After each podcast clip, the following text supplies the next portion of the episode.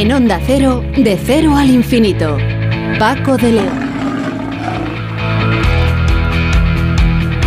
Señoras y señores, muy buenas madrugadas y bienvenidos a esta cita semanal que mantenemos aquí en Onda Cero cada semana en este programa diferente para gente curiosa en el que hablamos de asuntos que a todos nos interesan. Hoy, por ejemplo, vamos a hacernos una gran pregunta para, para empezar. ¿Por qué los atunes recorren miles de kilómetros para reproducirse en el Mediterráneo? En el Mediterráneo, lo cierto es que cada año a partir de abril grandes eh, bancos de atunes rojos que pueden ser vistos desde el aire se dirigen al Mediterráneo occidental para cumplir con su función reproductiva. ¿Por qué ocurre esto? ¿Por qué actúan así? ¿Cómo son estos eh, grandes eh, atunes rojos? Nos lo va a explicar una mm, científica como es Patricia Reglero, que es investigadora del Instituto Oceanográfico del CSIC en las Islas Baleares. Un asunto curioso,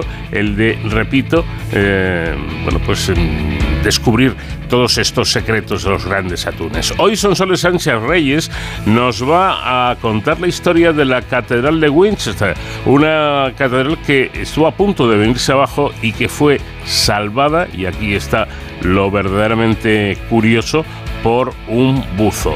También nos vamos a ocupar de conocer nuestra microbiota, es decir, conocer todas esas bacterias que tenemos en eh, nuestro cuerpo, en el intestino y que favorecen nuestra salud en todos los sentidos. Hay un estudio muy interesante del que queremos hablar, eh, hablar hoy también en, De Cero al Infinito. Y vamos a hablarles de una reunión eh, celebrada recientemente en la que médicos e investigadores se han reunido para reclamar y para defender esta doble misión que realizan muchos médicos, la de atender a los pacientes y la de, por otro lado, investigar. La Asociación Española de Investigación sobre el Cáncer ha denunciado eh, precisamente esta semana la falta de apoyo a este personal médico investigador.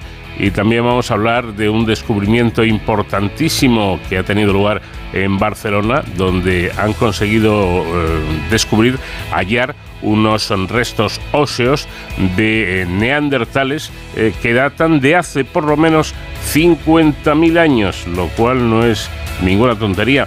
Y queremos conocer también qué es la PTI, esta enfermedad rara que afecta a mm, una serie de personas. Al ser rara, no es una enfermedad muy difundida, pero que tiene sus problemas. La trombocitopenia inmune primaria. De ella nos va a hablar Raquel Fernández, que es directora adjunta de Relaciones Internacionales de la, de la empresa eh, farmacéutica eh, SOBE Iberia que esta semana han presentado un documento en el que explican cómo a través de los estudios que realiza esta farmacéutica pueden ayudar a los pacientes con esta enfermedad.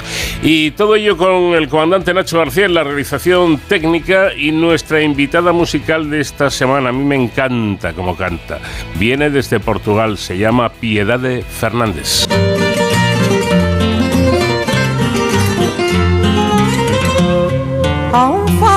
Que é cantado, há um outro que é sentido. Há um fado maltratado, outro que anda perdido. Há um fado que é saudade, outro que é alegria. O fado não tem idade, será sempre companhia. Por ser boêmio e vadio, é como um navio que chega à noitinha.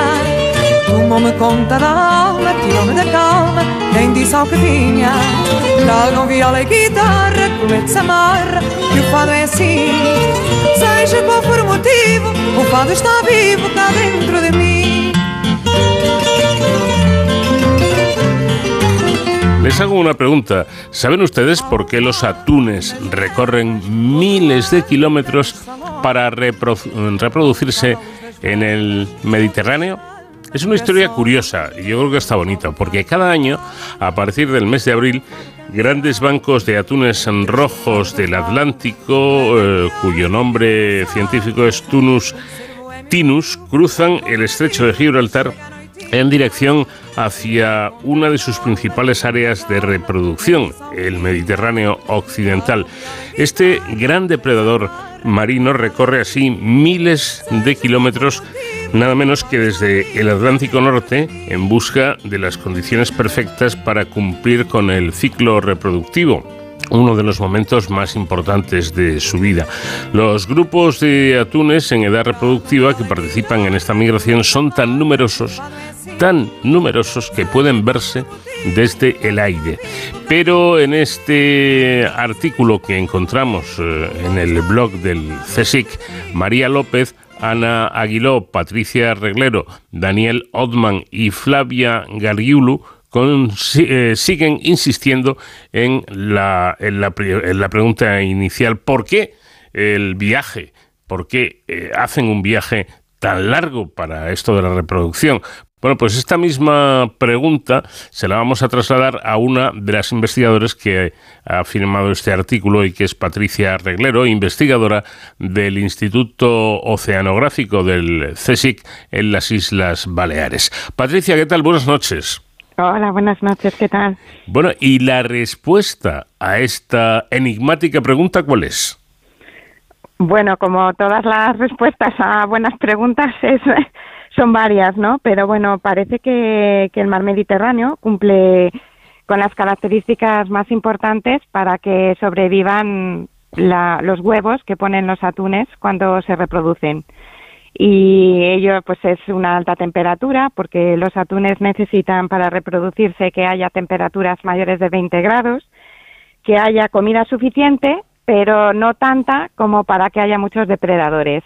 Entonces, mm, comida no tanta, poca, Mm. En el Mediterráneo no es muy rico en comida, pero eso hace que haya pocos depredadores que se coman los huevos y las larvas.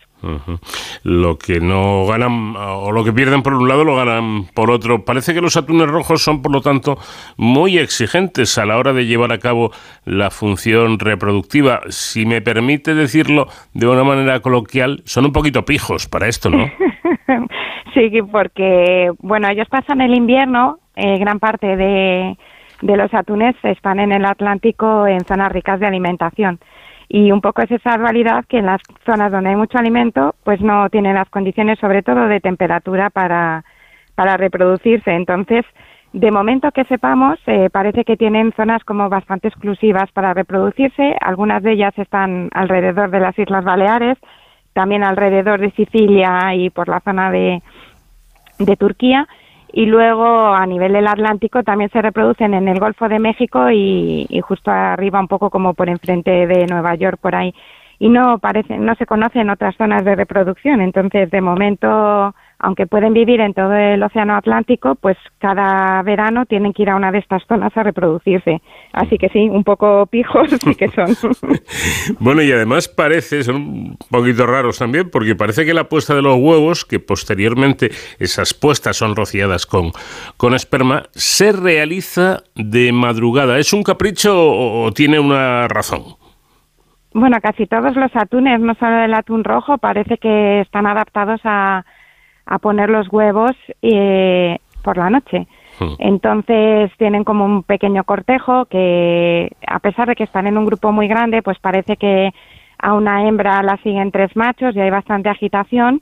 Y entonces, además, no solo es por la noche, sino parece que entre las dos y las cuatro de, la, de la madrugada. ¿no? Hmm. Entonces, bueno, un poco estos huevos miden un milímetro, son muy pequeños, las larvas que nacen van a medir tres milímetros y están muy expuestas a cualquier depredador, ¿no? Una, un ancho hasta una medusa puede ser un depredador.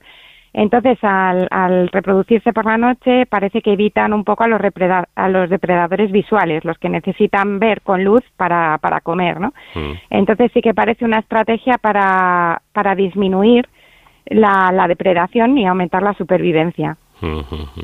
Eh, bueno, aunque ya lo ha comentado nuestra invitada, quería incidir en esto porque me parece eh, importante y curioso. ¿no? Eh, es necesario, lógicamente, que, que no falte el, el, alimento para estas crías y aquí encontramos esa aparente contradicción porque, contra toda lógica, los atunes rojos efectivamente eligen aguas muy pobres en nutrientes para criar, pero pero este, este hecho hace que haya menos peligro, ¿no? que haya menos depredadores que se puedan zampar a las crías.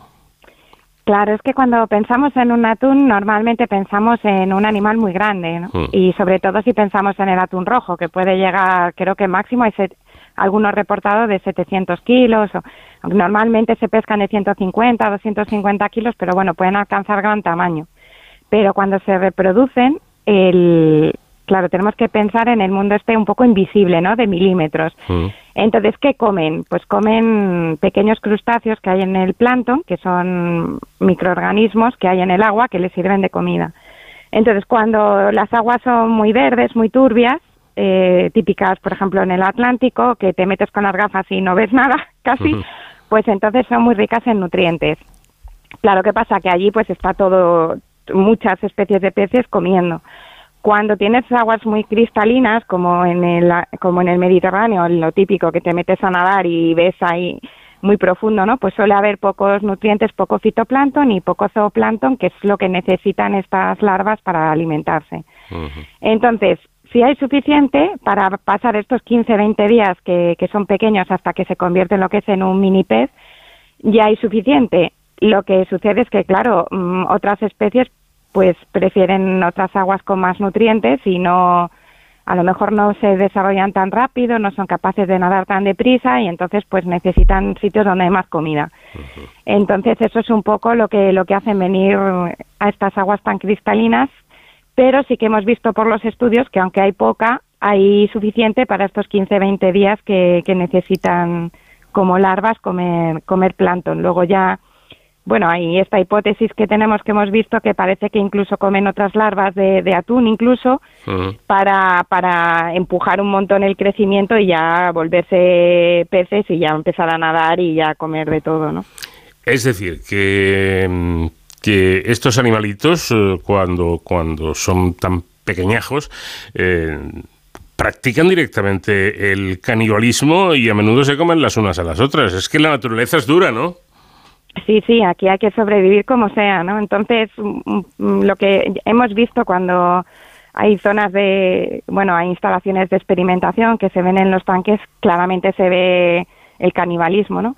En el medio también, eh, cuando miramos el contenido estomacal, pues se ve que comen larvas de la misma especie y un poco la teoría es que las que nacen antes, a principios de junio, crecen y luego sigue habiendo reproducción y larvas más pequeñas que les pueden servir como, como alimento. Entonces sería una estrategia de que los primeros que nacen, digamos, serían las larvas ganadoras, entre comillas, ¿no? Porque tendrían más comida de su especie, incluso de otras especies de atunes y de otras especies de peces que también están reproduciéndose allí. Vamos, como la vida misma. La vela, la vela que va adelante es la que alumbra, ¿no? Sí, sí, sí, en este caso parece que sí. bueno, pero eh, también hay que decir que esta práctica, según dicen ustedes, desaparece cuando empiezan a crecer, ¿no? Sí, claro, porque realmente en eh, una larva de, digamos que tiene, nacen con 3 milímetros y entonces hablamos de canibalismo, no sé, cuando tienen 10 milímetros, algo así. Una larva de 10 milímetros, digamos, se comería una de 3 milímetros, pero llega un momento en que eso es como, como la papilla de los niños, ¿no? Que se salen los dientes y ya lo que quieres es un bocadillo, pues es un poco igual, ¿no? Llega un momento en que en que crecen tan rápido que comer otras larvas pues es demasiado gasto eh, abrir la boca, tragarlas, comerlas y cuando te puedes comer un pez más, más grande, ¿no? Que, o un crustáceo más grande que te da más energía por, por unidad de, de presa. Claro. Bueno, lo que es curioso es que efectivamente el atún rojo es un impresionante depredador marino, es además un excelente y veloz nadador que puede alcanzar efectivamente los 400 kilos de peso, casi nada. Por tanto, es lógico pensar que apenas tienen depredadores a los eh, que temer, en contraposición al inicio de su existencia en el que son muy vulnerables. Y como muestra, un dato tremendo, me, ha sorprendido, eh, solo, solo dos de cada 30 millones, fíjense qué barbaridad, dos de cada 30 millones de huevos fecundados llegan a la edad adulta. Esto es poquísimo, ¿no? Sí, bueno, lo que pasa es que haciendo así, si hacemos números un poco groseros, lo que los científicos pensamos es que tú puedes decir, por un gramo de atún se producen eh, 40 huevos al día, ¿no? Mm. Entonces, si, si multiplicas que un, que un atún puede fácilmente pesar 200 kilos y multiplicas 40 gramos por los 200 kilos por 15 días que pueden estar reproduciéndose mínimo, pues claro, solo una hembra produce millones y millones de atún, de huevos. Mm. Entonces, claro, si sobre, o sea, esa estrategia, si sobrevivieran todos, pues no, no habría más que atunes en el, en el océano, ¿no? Entonces tienen esta estrategia de, de mm, producir muchos huevos sabiendo que la mortalidad va a ser muy alta. Y esto es porque cuando, claro, al inicio de la vida, pues no tienen nada de grandes depredadores, ¿no? Es que realmente los que se mueren de manera natural, los que no consiguen comida, los que se les comen, los que las corrientes les llevan a sitios que no son buenos, más luego cuando es un pez pequeño también. Entonces sí, manejamos estos números de, de tan baja supervivencia y, bueno, hay un equilibrio. Si hay suficientes adultos, pues aunque se produzcan muchos huevos y mueran muchos, pues se puede mantener la, abundancia de los adultos. hay que pensar también que un atún rojo tarda casi cuatro o cinco años en alcanzar la madurez, o sea que hasta que no se reproduce por primera vez, digamos, no contribuye a la abundancia de los adultos. Y, luego estamos los humanos, que me parece que también intervenimos en el proceso, porque el atún rojo es un pez eh, muy, muy demandado, mm, que, que, nos gusta mucho, insisto, a los humanos, y se pesca. Eh, hay un, me imagino, un control ¿no? de, de, de los individuos que se pueden pescar, o no hay ningún problema, ningún peligro. No, bueno, el atún rojo es la especie un poco ejemplo de que con un, con un buen plan de gestión y con unas condiciones ambientales que favorecen la supervivencia de, estas larvas que estamos hablando, se consigue recuperar ¿no? la abundancia de una especie. Esta especie estuvo en gran peligro y entonces hay un organismo internacional que en el caso del Océano Atlántico y el Mediterráneo se llama ICA, mm. que hace las bueno, dicta las normas de las cuotas y las vedas de pesca, etcétera. Y entonces se puso un plan estratégico de control y bueno, de hecho creo que es una de las especies que más se ha recuperado en los últimos años. Esto para el atún rojo y también para las otras especies de atunes eh, sí que hay un control de, bueno, nos juntamos los científicos de a nivel internacional de casi pues creo que en ICAT participamos 70 países y luego se de allí se deciden las cuotas y se publican normalmente a final de año y entonces pues se controla bastante, bueno, se controla mucho las pesquerías. Hombre, y una cosa interesante, em, yo he oído que el atún rojo eh, se compara al cerdo, en el sentido de que se aprovecha absolutamente todo. Sí, claro. Bueno, depende un poco de, mm, de, de, la empresa que lo que trabaje con ellos o tal, pero sí, en principio, en realidad, el, no decíamos que el atún rojo es un poco pijo, pues también es un poco pijo el mercado, ¿no? Entre comillas. Entonces mucho se exporta y entonces sí, claro, cuanto menos se se pierda, eh, pues es más rentable, ¿no? En principio yo creo que hay que ir a eso, a si ya si se va a pescar, pues por lo menos que de todas las especies se aproveche todo lo más posible, ¿no? Efectivamente, eso es un buen indicador. Eh, por cierto, sácame de dudas, ¿qué son las éfiras? Las éfiras, sí. Esto fue un estudio que hizo Daniel Hoffman, que es uno de los que de los que firma el artículo, ¿no? Que bueno, nos llamaba mucho la atención, ¿no? La el decir que las medusas comen atunes, porque un, como que no te puedes imaginar que una medusa se va a comer un atún, ¿no? Pero um, cuando las medusas nacen, nacen de lo que sería la larvita de una medusa, es lo que llamamos éfira. Entonces, en el mundo este de los milímetros, los primeros días de vida, pues las éfiras se alimentan de huevos de, de atún, ¿no? Entonces hicimos un estudio de si podría ser importante la, la depredación de las medusas en los atunes pero pensando en éfidas de medusa comiéndose huevos de atún, ¿no? Y vimos que sí, que, que podía ser, tener un impacto importante y que una de las causas para escoger las zonas de reproducción también podría ser intentar evitar a estos depredadores que no, no pensamos tanto en esta relación depredador-presa cuando son adultos, ¿no? Una, una medusa de 20 centímetros comiéndose un atún de 400 kilos, pues no, no, no, no te lo crees, ¿no? Pero una éfira de milímetros comiéndose un huevo de un milímetro, pues, pues tiene más lógica. Eh, bueno, he de confesarle que a mí me gusta mucho la panda que han montado ustedes, porque resulta que se han juntado una periodista, una divulgadora, dos investigadores y una ilustradora para participar en este artículo. Desde luego la, la banda no tiene desperdicio, ¿no? Sí, bueno, esto es que hace unos años pusimos en marcha una plataforma de divulgación que se llama Planetuna. De hecho, se puede consultar en planetuna.com y tiene redes sociales, un poco con esta idea de, trabajar juntos científicos con ilustradores, eh, personas del mundo del vídeo, mm, reporteros de mm, periodistas y, claro, es una experiencia muy enriquecedora porque nos juntamos gente de distinta, con distintas visiones y, y entonces estamos intentando trasladar resultados científicos eh, de una manera utilizando el arte como, como una herramienta de comunicación.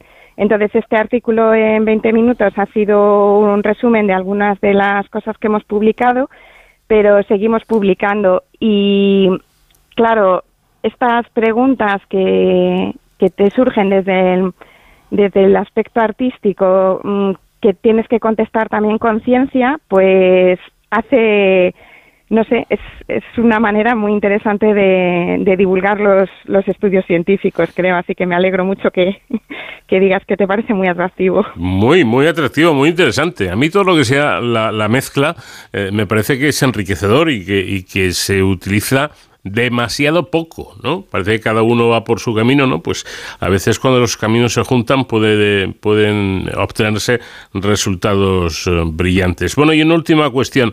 Hasta ahora se creía que el, preciado atún rojo atlántico se reproducía solamente en el Mediterráneo y en el Golfo de México, pero resulta que no es así, que en algunas zonas eh, más también se pueden reproducir, ¿no? Sí, claro, para, para saber dónde se reproduce una especie ¿cómo sabes dónde se reproduce un atún, no? Entonces, claro, está el conocimiento de si es una especie que se pesca, pues el conocimiento de los pescadores que capturan los atunes y pues les vemos las gónadas dentro, que son los huevos que nos dicen si están preparados para reproducirse o no. Otra manera es mirar si hay larvas, mm. ¿no? Entonces, pues si vemos que hay las larvas, sabemos que es que ha puesto huevos y hay larvas.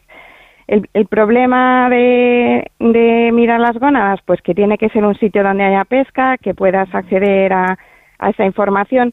El problema de las larvas, pues que tienes que montar una campaña oceanográfica con un barco, tener recursos para ir hasta las distintas zonas.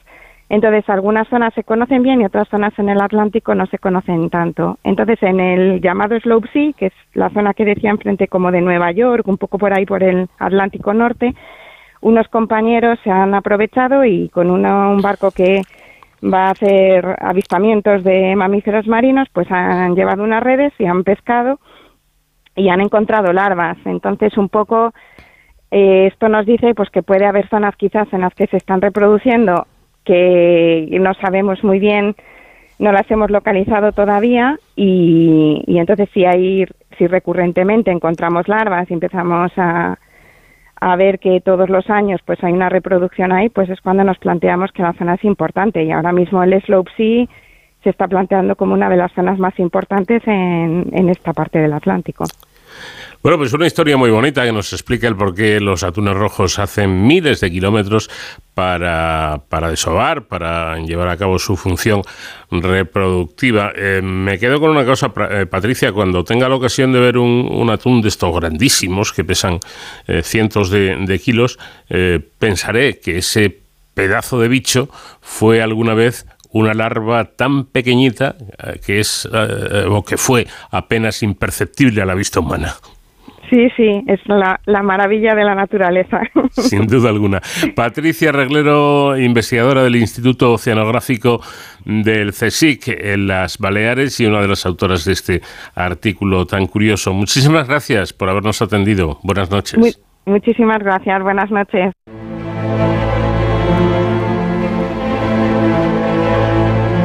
Esta noche Sonsoles Sánchez Reyes nos propone la historia de una catedral milenaria que a punto estuvo de venirse abajo, pero que fue salvada por un buzo. Sonsoles, ¿qué tal? Buenas noches. Muy buenas noches, Paco. Bueno, la cosa desde luego pinta interesante, pero cuéntanos dónde sucedieron los hechos. En la ciudad de Winchester, en el sur de Inglaterra, que fue la capital del reino de Wessex del célebre monarca Alfredo el Grande y también la del reino de Inglaterra. Hay quien sostiene que fue además la Camelot del rey Arturo. Su catedral milenaria en la que Felipe II se casó con María Tudor y donde está enterrada la novelista Jane Austen es tan emblemática que hasta protagonizó una popular canción en los años 60 pero hace poco más de un siglo esa catedral corrió un grave riesgo de desplome y fue salvada por un buzo. Justo tras la ocupación normanda de Inglaterra, hacia 1070 comenzaba la obra de la Catedral de Winchester junto a su predecesora anglosajona, en un terreno que no era el ideal geológicamente. El nivel freático era bastante alto debido a la proximidad de la catedral al río Itchen y la base de grava estaba cubierta por una capa de turba de la vegetación fluvial. Por ello, la construyeron hundiendo pilares de haya y roble en el suelo, creando una enorme balsa sobre la que asentar la catedral. Cuando se amplió el extremo este del templo en el siglo XIII, debieron colocar una capa doble de troncos de haya en las zanjas, donde la capa de turba tenía más de metro y medio de profundidad. Después de 850 años, el peso de la catedral había comprimido la turba en el subsuelo y el edificio estaba empezando a hundirse. Así fue destacado en un preocupante informe del arquitecto de la diócesis Thomas Jackson a finales de 1905. La estructura de la catedral, particularmente el extremo este, estaba en pésimo estado. Aparecieron grandes grietas en las paredes y el techo y estaban empezando a caer al suelo trozos de piedra. Jackson consultó con el ingeniero civil Francis Fox. Ambos coincidieron en la necesidad de apuntalar el edificio excavando bajo los cimientos hasta el lecho de grava natural, a unos 16 pies por debajo. La idea era cavar pozos o trincheras estrechas bajo las paredes del edificio y rellenarlas con cemento. Tendrían que llegar a 4 metros, 13 pies bajo el nivel freático para ser efectivos. Entonces, los albañiles podrían reforzar con bloques de hormigón la parte inferior de los cimientos. Pero debido a la capa freática tan alta, cuando cavaron tan profundo rompieron la turba y el agua inundó rápidamente las trincheras excavadas antes de que se pudiera realizar cualquier trabajo de refuerzo. Pasaron meses tratando de solucionar este problema con el agua. Ni siquiera una bomba de vapor traída al sitio pudo aliviar la situación. Hasta marzo de 1906 apenas habían hecho ningún progreso. Erigieron un andamiaje de apuntalamiento masivo exterior para sostener la estructura de la catedral a medida que continuaban los esfuerzos para salvarla. Cuando el colapso de la catedral parecía inevitable, el ingeniero Francis Fox tuvo la brillante idea de llamar a un buzo de aguas profundas que pudiera trabajar bajo el agua colocando sacos eh, de arpillera de cemento eh, seco en el fondo de las trincheras. Sellando así el paso de más agua, podrían bombear el agua existente en la zanja y los albañiles llevar a cabo su trabajo de refuerzo de los cimientos en seco. Contactaron con la empresa de buceo Sid Gorman, que envió dos buzos el 6 de abril de 1906. William Walker, un buceador experimentado que trabajaba en el astillero de Portsmouth y era nativo de Newington, Surrey, y su compañero Edwin Rayfield. William Robert Bellamy había nacido en 1869 en una familia de 15 hermanos. Hacia 1900 añadió Walker a su apellido, quedando como Bellamy Walker, y finalmente lo restringió a solo Walker. Se convertiría en un niño marinero en la Armada de la Reina Victoria a la edad de 14 años y finalmente se haría buzo, ganándose por sus excelentes cualidades profesionales el apelativo de Diver Bill, el buceador Bill. Walker y Rayfield trabajaban por turnos en la catedral y en el descanso volvían a Londres para mantener el coste bajo. Rayfield trabajaba de lunes a miércoles y Walker de jueves a sábado. Así fue aproximadamente un año. Aún se conservan los registros de las obras en el archivo de la catedral, donde el secretario anotó que cuando Walker trabajaba avanzaba más que Rayfield. A principios de 1907 decidieron que debido al coste no podían permitirse dos buzos. Se quedaron solo con William Walker para completar el trabajo, ayudado por su asistente William West, un hombre de la localidad. La estimación original era alrededor de 12 a 15 meses de trabajo, pero cuanto más apuntalaban la catedral, más se daban cuenta de que el problema era todo el edificio, no solo el extremo este. William permaneció allí hasta el final del trabajo de buceo a principios de agosto de 1911, cinco años y medio. Inicialmente habían creído que todo el trabajo podría llevarse a cabo por 3.250 libras esterlinas, pero la factura final fue de 113.000. Cavaron 235 trincheras muy angostas. En el lado este de la catedral eran de 16-17 pies de profundidad. Tenían una escalera por la que Walker bajaba y luego debía arrastrarse por debajo. Si el cimiento de la catedral se hubiera derrumbado, habría quedado sepultado. A primera hora de la mañana el agua estaba muy clara porque durante la noche se asentaba el sedimento. Pero tan pronto como el buzo entraba en el agua y tocaba el fondo con sus botas, removía el sedimento y el resto del tiempo trabajaba con total oscuridad, haciendo todo al tacto. A medida que avanzaba la obra en algunas zanjas, especialmente las que daban la vuelta al transepto norte, el lecho de grava que querían usar como base se deslizaba gradualmente.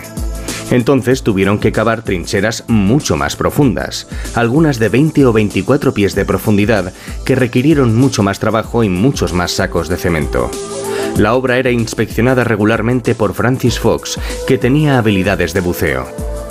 Walker pasaba seis horas diarias bajo el agua, trabajando sin guantes, con las manos desnudas, con botas de plomo y un pesado traje de buceo hecho de tela y goma cargando con el peso del equipo de unos 90 kilos su descenso y probablemente peor, su ascenso de regreso a los pozos de agua turbia era difícil y además debía llevar un saco de cemento de aproximadamente 20 kilos cada vez que se sumergía sobre una escalera precaria. Como tardaba tanto tiempo en ponerse y quitarse su pesado traje de buceo, cuando se detenía para descansar, simplemente se despojaba del casco para almorzar, tomar una taza de té o fumar su pipa. Se pensaba que el buzo estaba en riesgo de infección por estar trabajando en un cementerio, al haber sido tantas personas enterradas en el subsuelo de la catedral a lo largo de los siglos. William Walker creía que el tabaco era un remedio contra todos los males y por eso siempre fumaba en cuanto regresaba a la superficie. En total, Walker reforzó la catedral con 900.000 ladrillos, 114.900 bloques de hormigón y 25.800 sacos de cemento. Una escala sin precedentes de trabajo de construcción realizado por un solo hombre. El equipo de trabajadores que le acompañaba con tareas auxiliares rondaba los 150. Usaron tantos ladrillos que hubo escasez de ellos en Hampshire en ese momento. Cada fin de semana, los viernes por la noche, Walker viajaba a su casa de South Norwood, Londres, 70 millas en bicicleta y volvía los domingos a Winchester en tren. Cuando Walker terminó su labor, pudieron bombear el agua y agregar enormes contrafuertes, y la catedral se salvó. La reapertura de la catedral se produjo el 15 de julio de 1912, día de San Swithun, el patrón de Winchester. Con el rey Jorge V y la reina María presentes, se llevó a cabo un servicio de acción de gracias presidido por el arzobispo de Canterbury. Walker recibió un cuenco de rosas de plata del rey que recordaba que cuando era un cadete naval, Walker había sido su instructor de buceo. Francis Fox fue nombrado caballero por su trabajo en la catedral. El arquitecto Thomas Jackson obtuvo el título de baronet el mismo año, y a William Walker se le otorgó la Real Orden Victoriana por el rey a finales de diciembre de 1912 en el Palacio de Buckingham. Walker contrajo matrimonio dos veces la primera en 1893 con Hannah Cashman, que murió antes de que él comenzara a trabajar en Winchester. Con ella tuvo cinco hijos. En 1907 se casó con su segunda esposa, Alice, hermana de la primera, y tuvo dos hijos nacidos durante los años que trabajó en Winchester. Al concluir la obra de la catedral, Walker regresó a sus arriesgadas labores de buzo, pero por pocos años. Murió cuando acababa de cumplir los 49, durante la epidemia de gripe española de 1918. Abusar del tabaco no le debió ayudar a superar el brote. Su tumba en el cementerio de Beckenham, en Bromley, al sureste de Londres, lleva las palabras. El buzo que con sus propias manos salvó la catedral de Winchester. Tiempo después se encargó una estatua para perpetuar memoria, la memoria de William Walker en la catedral de Winchester. Para que fuera realista, el escultor Charles Wheeler entonces presidente de la Academia de Artes Británica, recibió una foto de Walker. Era una foto grupal en la que este vestía de paisano mientras que el ingeniero Francis Fox llevaba traje de buzo. Por lo tanto, Wheeler supuso que el hombre del traje de buceo era Walker. Este error no se detectó hasta el mismo día de la inauguración de la estatua en el interior de la catedral en marzo de 1964. Muchos descendientes de Walker estaban presentes en la inauguración. Se dieron cuenta de que el representado no era su antepasado, sino Fox. Pero la catedral no se dio prisa en reemplazar la escultura equivocada por otra correcta. Esto no ocurrió hasta 2005, en que se instaló la obra de Glyn Williams. También hay otro busto de Walker en los jardines de la catedral realizado por el escultor de Winchester Norman Pierce. A pesar de no ganar el encargo de la estatua original, siguió adelante elaborando un busto de bronce del héroe. El buzo fue recordado en la catedral en un servicio conmemorativo 100 años después de su muerte. En octubre de 2018 asistieron más de 40 descendientes de Walker, algunos desde Estados Unidos. Una exposición sobre Walker también se presentó en la catedral esos días. Su casco de buzo de Steve Gorman puede verse además en exhibición dentro de la catedral de Winchester. En 2020, Jared Stedman, de la empresa 220 Watch Company, diseñó el reloj Diver Bill, inspirado en la historia de William Walker, hecho de bronce para parecerse al antiguo equipo de buceo. Cada uno de los relojes lleva una inscripción en honor a Walker. Lo curioso es que el apellido por el que todos recordamos a este heroico personaje no fue el que tuvo por nacimiento, Bellamy, originado en Balerno, Escocia. En las guerras que asolaron Escocia en los siglos XVII y XVIII, los Belleny emigraron al área de Londres, donde trabajaban como tintoreros. Nadie sabe a ciencia cierta la motivación por la que William cambió su apellido. La hipótesis de su tataranieto es la siguiente. La palabra escocesa para batán es walking, caminar, por lo que quien lo hace sería un caminante, walker en inglés. Las canciones gaélicas se cantarían mientras se caminaba sobre la tela. Podría haber sido una conexión con sus antepasados escoceses lo que le llevó a adoptar el apellido Walker. O simplemente que es un nombre más común, más fácil de usar y de recordar. Mientras uno sopesa si le convence o no esta teoría, puede acercarse a tomar algo al pub William Walker, que se encuentra muy cerca de la catedral, en pleno centro de Winchester. El letrero del pub es un casco de buceo real, igual al que usó el famoso buzo. Como hacía él, es recomendable no ponérselo para almorzar. Bueno, pues la curiosa historia de, este hombre, de este buzo, eh, que como tal, siendo, siendo esa su profesión, logró salvar nada más y nada menos una catedral. Y la próxima semana, más paseos con la historia con Sonsoles Sánchez Reyes. Gracias, Sonsoles. Buena semana. Muchas gracias a ti, Paco. Hasta la próxima semana. Un abrazo. De cero al infinito.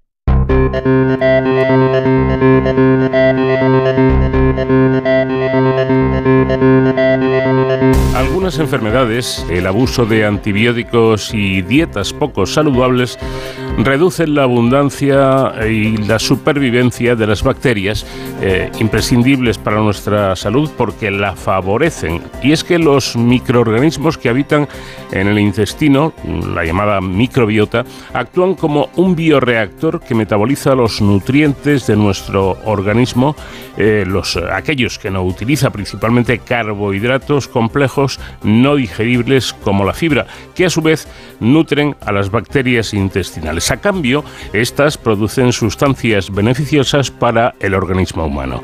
Además, las bacterias que habitan en el intestino interactúan entre ellas e intercambian nutrientes para aumentar su supervivencia.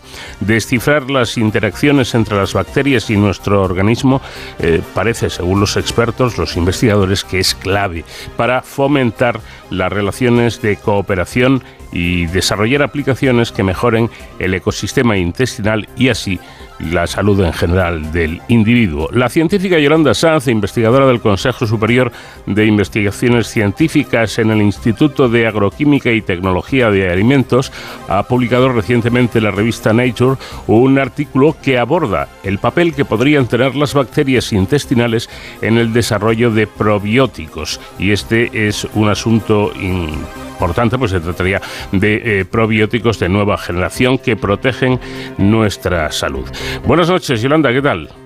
Buenas noches, Paco. Bueno, el artículo revisa una investigación realizada en la Universidad de Gotemburgo, en, Suecia, que produjo bacterias intestinales que cooperan entre sí dentro del intestino para reimplantar posteriormente, reimplantarlas en ratones y humanos, eh, avanzando así en su uso para proteger la salud. ¿Por qué ahora esta revisión? Bueno, estamos avanzando muy rápidamente en conocer qué bacterias viven en, nuestro intestino y qué funciones pueden desempeñar en nuestra salud, pero la aplicación de este conocimiento no está siendo tan inmediata, porque además hay que realizar otros avances eh, de tipo más técnico. Y este artículo pues, es un ejemplo de cómo progresar en esta dirección. Describe en concreto una estrategia para mejorar nuestra capacidad de crecer y cultivar estas bacterias fuera del intestino producirlas y de una forma controlada administrarla a un individuo para demostrar realmente sus efectos sobre la salud. En esto consiste el trabajo. Ah, como comentábamos al comienzo, algunas enfermedades o el uso de, antibióticos mm, de manera descontrolada, así como las dietas poco saludables, pueden reducir esta abundancia y supervivencia de estas bacterias intestinales. Y dicen ustedes que una solución sería efectivamente reponer las especies bacterianas reducidas o extinguidas, pero mediante su administración directamente, ¿no es así? Sí, partimos de la hipótesis de que la ausencia o la baja abundancia de algunas de estas bacterias puede comprometer nuestra salud. Por tanto, estamos investigando cómo producir estas bacterias fuera del intestino en nuestros laboratorios y eh, en el futuro a escala industrial para poder administrarlas, por ejemplo, por vía oral y reponer esta carencia. ¿Cómo se haría, por ejemplo, con un nutriente que consideramos esencial o indispensable en nuestra dieta? Es decir, que a través de, tomando una pastilla, ¿no? Podríamos, podríamos regenerar, por así decirlo, esas, eh, ese intestino eh, con sus bacterias. Efectivamente, podríamos diseñar formulaciones que sean eh, fáciles de, de, consumir, como podría ser pues una pastilla o una cápsula. Pero el, problema está en que la mayoría de ellas eh, no resiste la presencia de oxígeno, por lo que el cultivo eh, se hace muy complejo y adquiere condiciones y requiere condiciones eh, in vitro difíciles de lograr. ¿Cómo se puede arreglar esto? Bueno, este es uno de nuestros principales retos porque la mayoría de bacterias que viven en nuestro intestino son anaerobias, es decir, que para sobrevivir tienen que estar en una atmósfera que carezca de oxígeno. Entonces, bueno, aunque nosotros disponemos de cabinas especializadas en, las que podemos eliminar el oxígeno para trabajar, es muy difícil lograr que en todas las etapas de manejo de los cultivos de estas bacterias podamos mantener esas condiciones. Entonces, una estrategia que se está utilizando es aumentar la concentración de oxígeno progresivamente, poco a poco, en los bioreactores o fermentadores donde cultivamos estas bacterias, para que las bacterias se vayan adaptando se adaptan generando mutaciones puntuales, espontáneas en su ADN y se trata de que se adapten y toleren mejor el oxígeno sin que estas mutaciones puntuales comprometan o alteren las funciones que queremos que desempeñen. Bueno, y además, eh, por si esto fuera poco, eh, su supervivencia y beneficios dependen también de la interacción con otras bacterias que son difíciles de identificar y difíciles de reproducir, creo.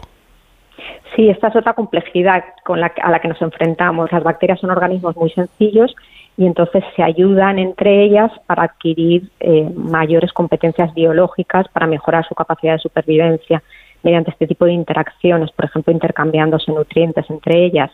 Y bueno, como la microbiota intestinal es muy compleja, se han identificado más de mil especies distintas, pues es realmente difícil descubrir quién ayuda a quién.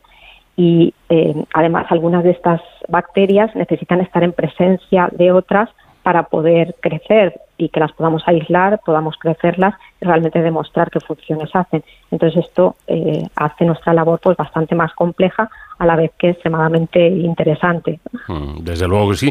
Bueno, el, trabajo de sus colegas suecos logró identificar dos especies bacterianas, a ver si soy capaz de pronunciarlas, Faecalibacterium prausnitzi y Desulfovibrio piger, que interactúan entre sí a través de un mecanismo de intercambio de, nutrientes que las convierte en, socios absolutamente indispensables. La pregunta es, con esta asociación, ¿qué se consigue o qué consiguen las bacterias?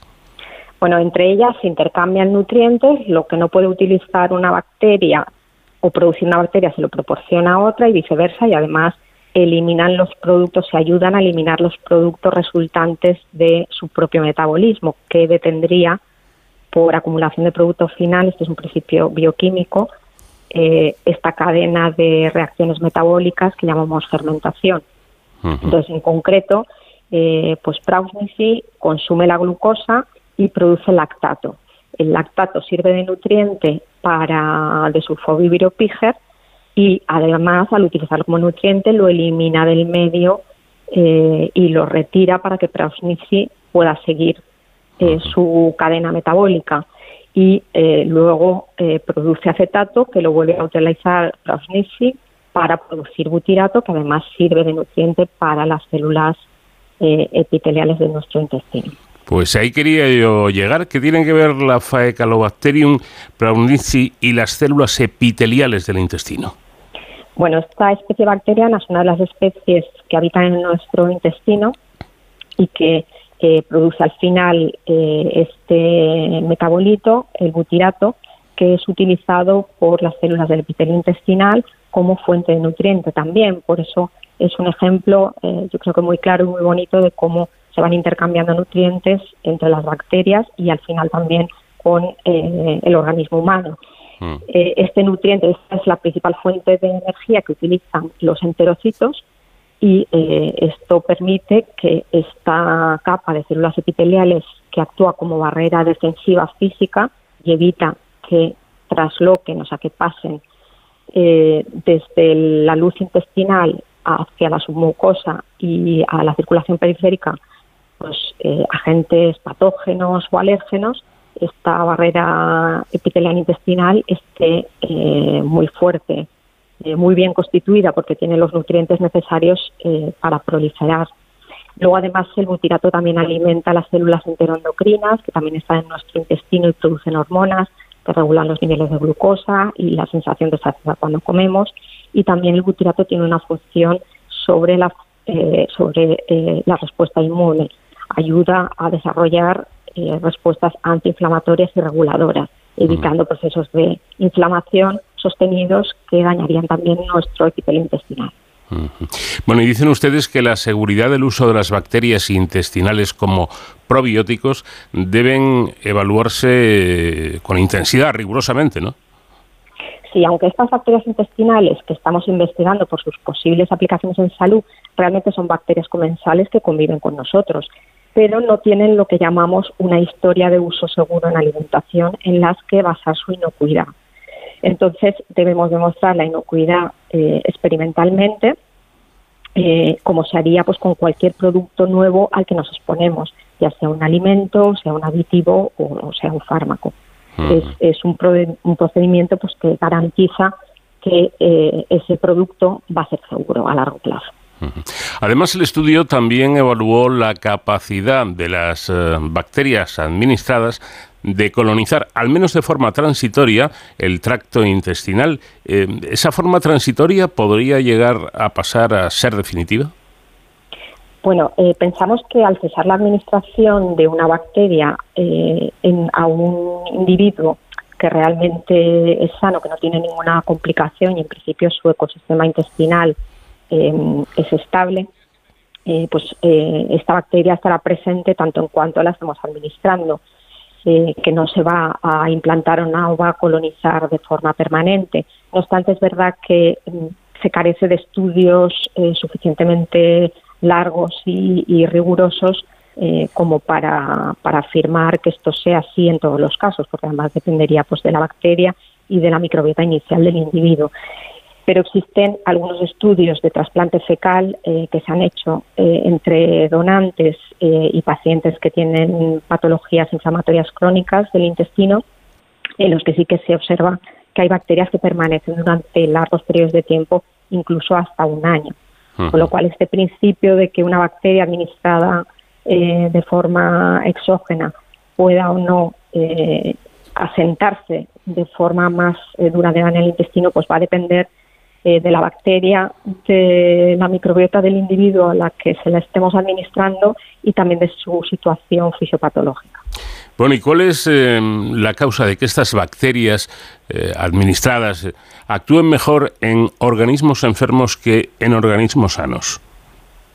bueno, en los individuos sanos partimos de que tienen una microbiota mm, que tiene pues las características de lo que podríamos llamar eh, una microbiota sana o saludable y eh, el intestino, que sería la casa de las bacterias, pues eh, podemos considerar que en este caso pues todas las habitaciones de esta casa están ocupadas, con lo cual va a ser difícil que una bacteria que viene del exterior pues encuentre un sitio para establecerse mm, permanentemente. Mm. Sin embargo, en un individuo que tiene una patología y tiene alteraciones en su microbiota, pues parte de estas habitaciones de la casa pueden estar desocupadas porque su microbiota está dañada y entonces quedan estos huecos vacíos eh, sin poblar que podrían ser más fácilmente ocupados también pues por una bacteria que consideramos que es beneficiosa y que nos puede ayudar a reparar ese nicho ecológico de una forma más duradera. Esta es la hipótesis en la, que trabajamos. Usted señala que estos resultados apoyan la idea de que reintroducir bacterias para reparar el ecosistema intestinal es una estrategia prometedora para promover la salud y controlar las enfermedades, aunque aún quedan grandes desafíos por superar. Eh, si no todos, por lo menos algunos, ¿cuáles serían eh, estos o cuáles son estos desafíos? Bueno, tenemos todavía muchos desafíos. Tenemos que conocer mejor qué hacen las distintas bacterias. Solo estamos empezando a descubrir qué hacen una pequeña parte de ellas. ¿Quién ayuda a quién? ¿Cómo se ayudan? Este estudio es tan solo un ejemplo. Y también, por supuesto, tenemos que avanzar eh, en la producción de estas bacterias a escala eh, muy superior, a escala industrial porque eh, realmente este estudio era solo una prueba de concepto, realmente la comercialización de un producto como tal pues requiere eh, un eh, grado de escalado muy superior, aparte de, también de que estas bacterias mantengan su estabilidad. Y luego, sobre todo, faltan también estudios de demostración de eficacia, es decir, qué hace cada bacteria o conjunto de bacterias en una determinada condición. Bueno, a su juicio, cada vez estamos más cerca, cada vez están ustedes más cerca de poder aprovechar eh, esos microorganismos eh, para mejorar la salud humana. Eh, pero aún queda tiempo, ¿no? Bueno, cada hito que se alcanza pues nos hace pensar que estamos más cerca de realmente poder aportar soluciones reales a los problemas. Pero bueno, esto es como un gran slam. No se gana en la primera partida, la ciencia realmente requiere dedicación, requiere recursos y requiere tiempo y esperamos tener lo suficiente tiempo para, eh, si no todos, pues aportar alguna de las soluciones que ya empezamos eh, a vislumbrar en un horizonte relativamente cercano. Bueno, pues dejemos que nuestros científicos sigan investigando, trabajando en cosas tan importantes e interesantes como, como este estudio eh, de nuestra microbiota y poder de una manera sencilla, o sea, lo difícil es lograrlo, ¿no? Pero luego la administración del tratamiento es simplemente una pastilla o, una píldora y, sería solucionado el, problema. Eh, Yolanda Sanz, investigadora del CSIC, en el Instituto de Agroquímica y Tecnología de Alimentos, muchísimas gracias por habernos dedicado estos minutos y enhorabuena por el trabajo que llevan a cabo. A vosotros, un placer.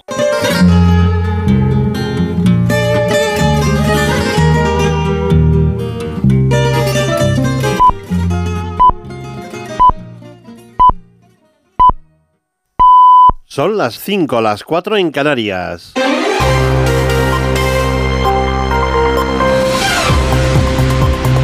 Noticias en Onda Cero. Buenas noches. Inundaciones y lluvias en récord en Nueva York que han colapsado la ciudad y se ha declarado el estado de emergencia. El Departamento de Bomberos ha intervenido en más de una veintena de rescates, aunque no se han notificado víctimas mortales. Los viajes por tierra, en el metro y en los principales aeropuertos de Nueva York han quedado paralizados como consecuencia de este aguacero que ha afectado a toda la ciudad. Como decimos, el alcalde de Nueva York ha decretado el estado de emergencia. Acabo de ordenar el estado de emergencia en la ciudad de Nueva York a consecuencia de las condiciones meteorológicas. Quiero decir a todos los neoyorquinos que estén alerta y extremen las precauciones. Los que se encuentren en casa, que se queden en ella y los que están en el trabajo, que no salgan. En nuestro país, el rey Felipe VI ha convocado a los dirigentes de los partidos políticos con representación parlamentaria el lunes y el martes para iniciar una nueva ronda de consultas y designar un nuevo candidato a la presidencia del gobierno. Decisión de la Casa Real tras recibir a la presidenta del Congreso, Francina Armengol, que le informó del resultado de la votación y de la no investidura de Alberto Núñez Feijóo, que obtuvo 172 votos a favor y 177 en contra.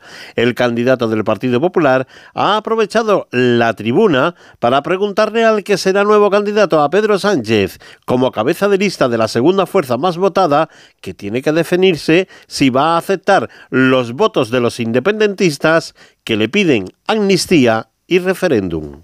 Señor Sánchez, tenga usted la valentía que no la tuvo el martes y tome la palabra. ¿Para qué? Para que nuestro país sepa qué piensa usted de las exigencias claras y nítidas de los partidos independentistas de la Cámara. España ya conoce la opinión de los partidos independentistas, no nos han engañado. Yo no quiero ser presidente del Gobierno a costa de la dignidad de mi país y de la igualdad de los españoles. Ahora toca conocer si usted quiere ser presidente del Gobierno a costa de la dignidad y de la igualdad de los españoles. Pedro Sánchez no ha realizado ninguna declaración ni ha respondido al candidato del Partido Popular.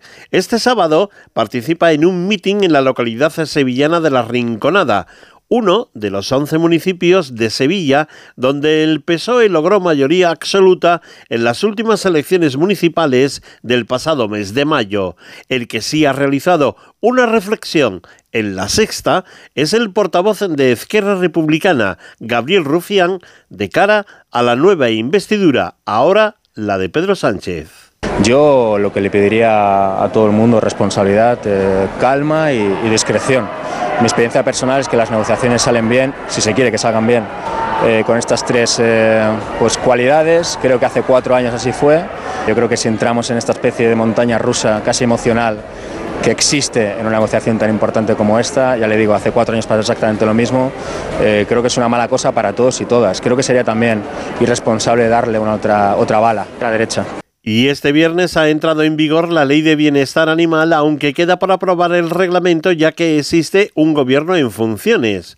Una ley que entra a medio gas y coja, como admiten desde la Organización Colegial Veterinaria. Ignacio Miranda es su portavoz que esperamos que las distintas leyes de las distintas comunidades autónomas se vayan adaptando en aquellas cosas en las que hay aún diferencias para que cualquier propietario de un animal de compañía, en nuestro caso de un perro, eh, se enfrente a las mismas obligaciones y también a los, y tenga los mismos derechos en todo el territorio.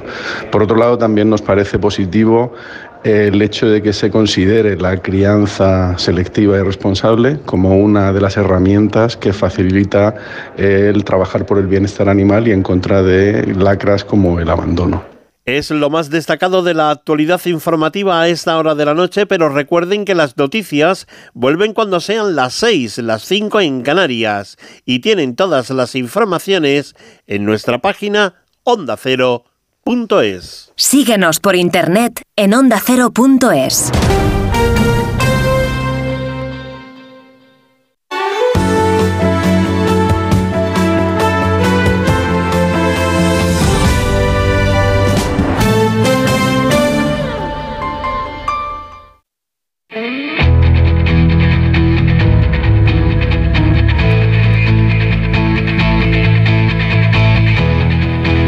En Onda Cero, de cero al infinito.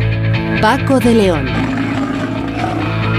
Segunda hora de programa que vamos a, vamos a abrir hablando con una investigadora y un médico investigador, porque mm, desde ASECA, desde em, lo que es la, Asociación de eh, Investigadores de Cáncer, eh, han denunciado el hecho que está ocurriendo y es que estos médicos eh, que son a su vez investigadores parece que no, em, reciben ningún apoyo del Sistema Nacional de Salud y es una pena porque se pierde talento y se pierden eh, descubrimientos. También vamos a hablar, hablando de descubrimientos, de uno realizado en Barcelona, un conjunto de huesos de neandertales que se remontan a más de 50.000 años atrás. Y también trataremos de conocer qué es, en qué consiste una, una enfermedad como es la trombocitopenia primaria, eh, una enfermedad rara de la que han hablado este fin de semana, este, esta misma semana, mejor dicho,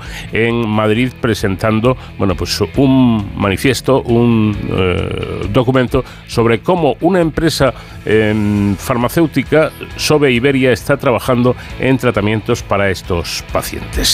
Y todo ello con la música de nuestra invitada esta semana cantándonos fados Piedad de Fernández.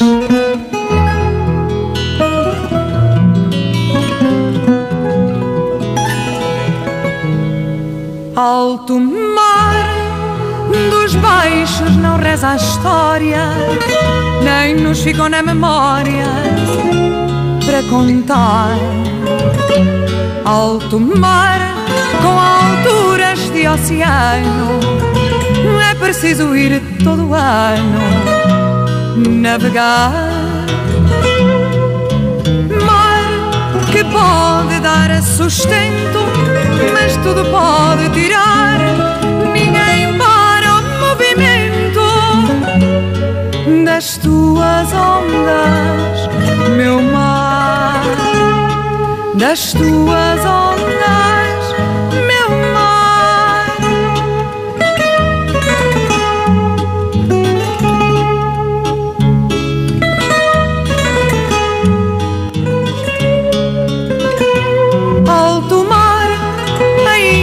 Ficam no cais lágrimas tristes iguais por secar. Alto mar, água que não mata a sede, malha estreita de uma rede a esperar.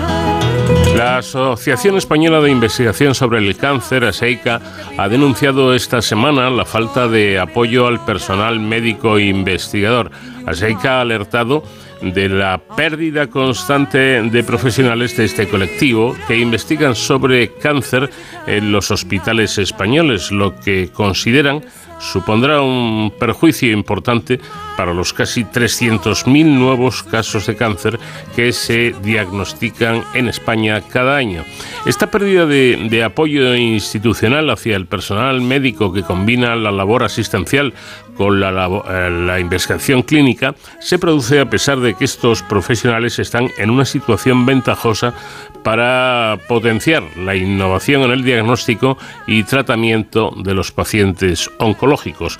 Por ello, los responsables de esta asociación, en representación de especialistas de reconocida trayectoria en distintas disciplinas de la oncología en este país, solicitan la implementación de la figura profesional del médico investigador en el Sistema Nacional de Salud, así como un mayor reconocimiento a este colectivo por parte de las instituciones. En rueda de prensa, la presidenta de ASEICA e investigadora del Centro Nacional de Investigaciones Oncológicas, Marisol Soengas, ha enfatizado las eh, llamadas de alerta que se están realizando desde distintos países, incluidos, incluido España, por los numerosos retos administrativos, profesionales y de financiación a los que se enfrenta este colectivo médico investigador.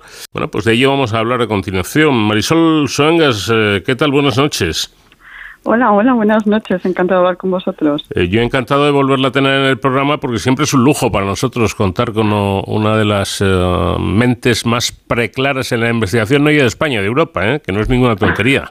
bueno, somos muchos, somos muchos. Y además en, en, en ASEICA, sobre todo en estas asociaciones de investigación sobre cáncer, tenemos la suerte de incluir a investigadores básicos, clínicos y transnacionales. Pero muchas gracias por, por dar visibilidad a este problema que nos preocupa mucho de la falta de apoyo al personal médico investigador, efectivamente. Claro, lo que reclaman ustedes, eh, vamos a ver, dicho de una manera directa, es que los clínicos puedan contribuir a la investigación, ¿no?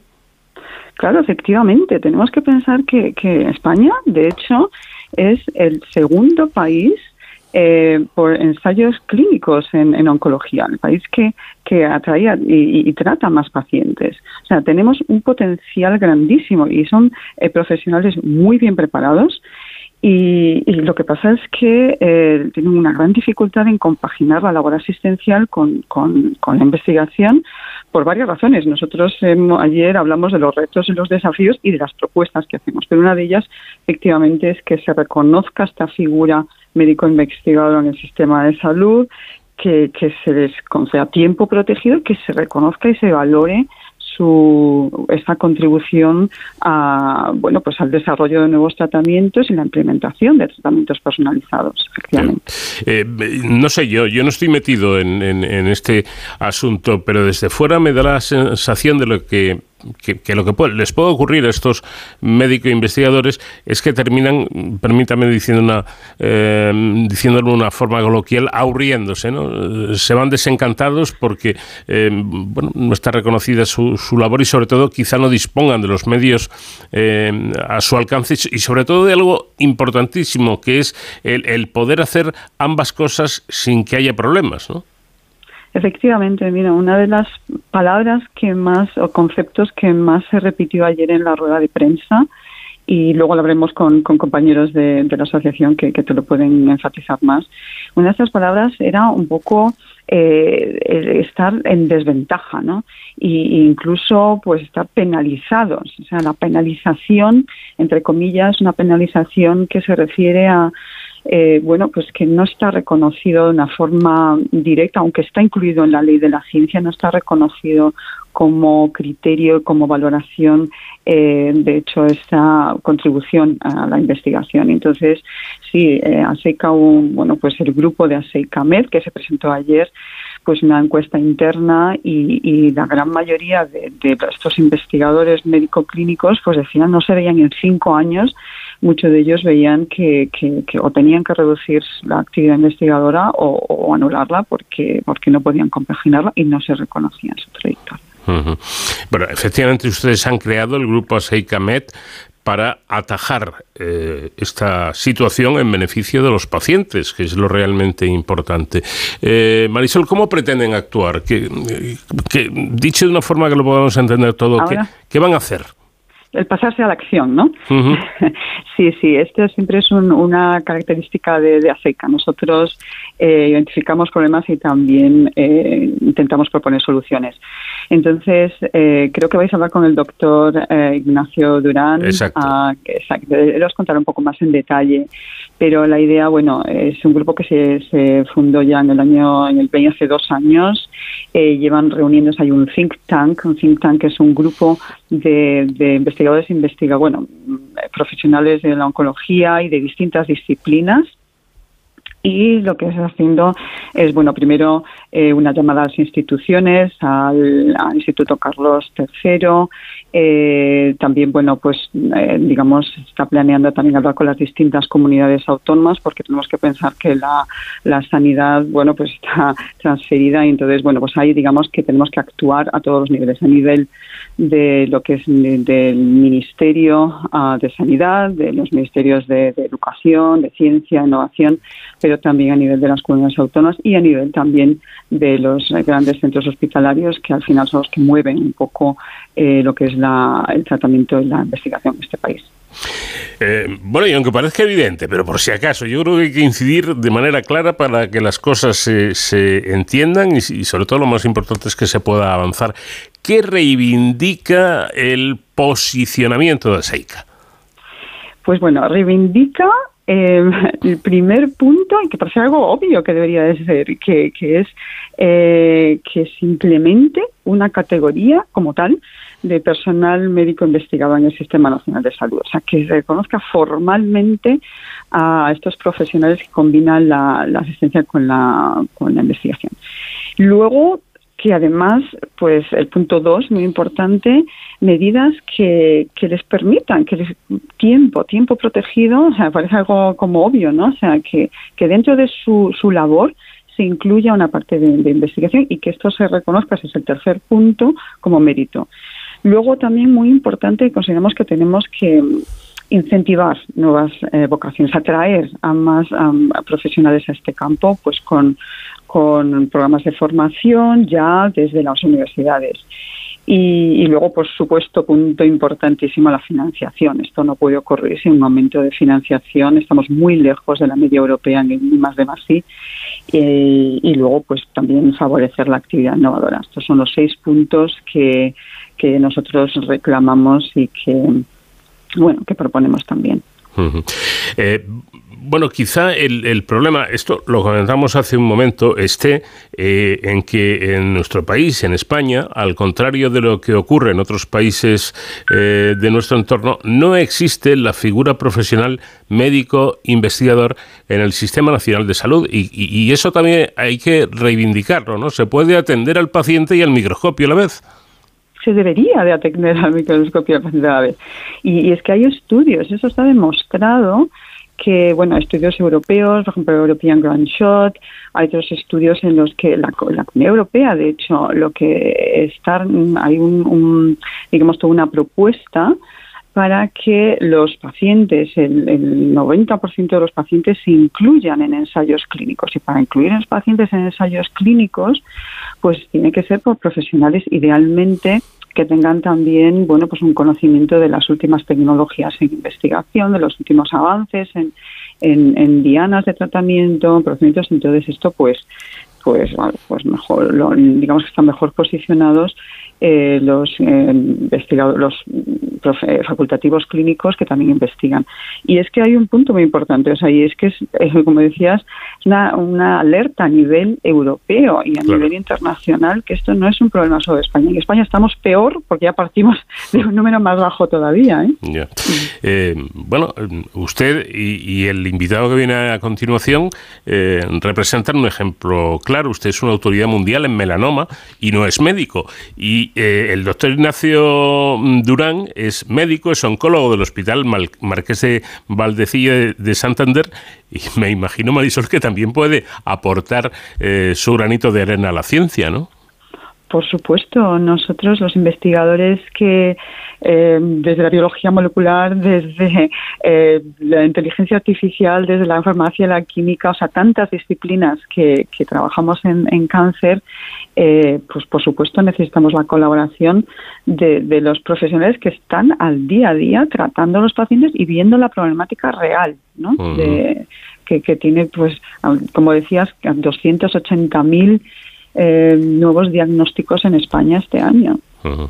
Doctor Ignacio Durán, ¿qué tal? Muy buenas noches. Buenas noches.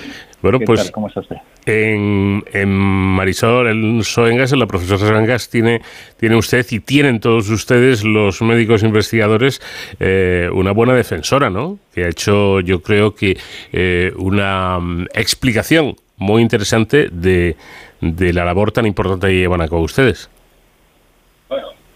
Absolutamente. Tenemos una excelente presidenta que lidera Seika y a Seika, entre otras, eh, entre otros fines, entre otros objetivos, pues tiene la defensa de este colectivo de médico investigador, que como usted estaba comentando, realmente no debe ser incompatible, sino todo lo contrario, el por una parte atender pacientes en la consulta, visitar pacientes, dedicarnos a lo que llamamos la parte clínica, pero por otro lado deberíamos investigar, eh, deberíamos promover que nuestros clínicos tuvieran más interés en la investigación porque eso al final deriva en un mejor tratamiento.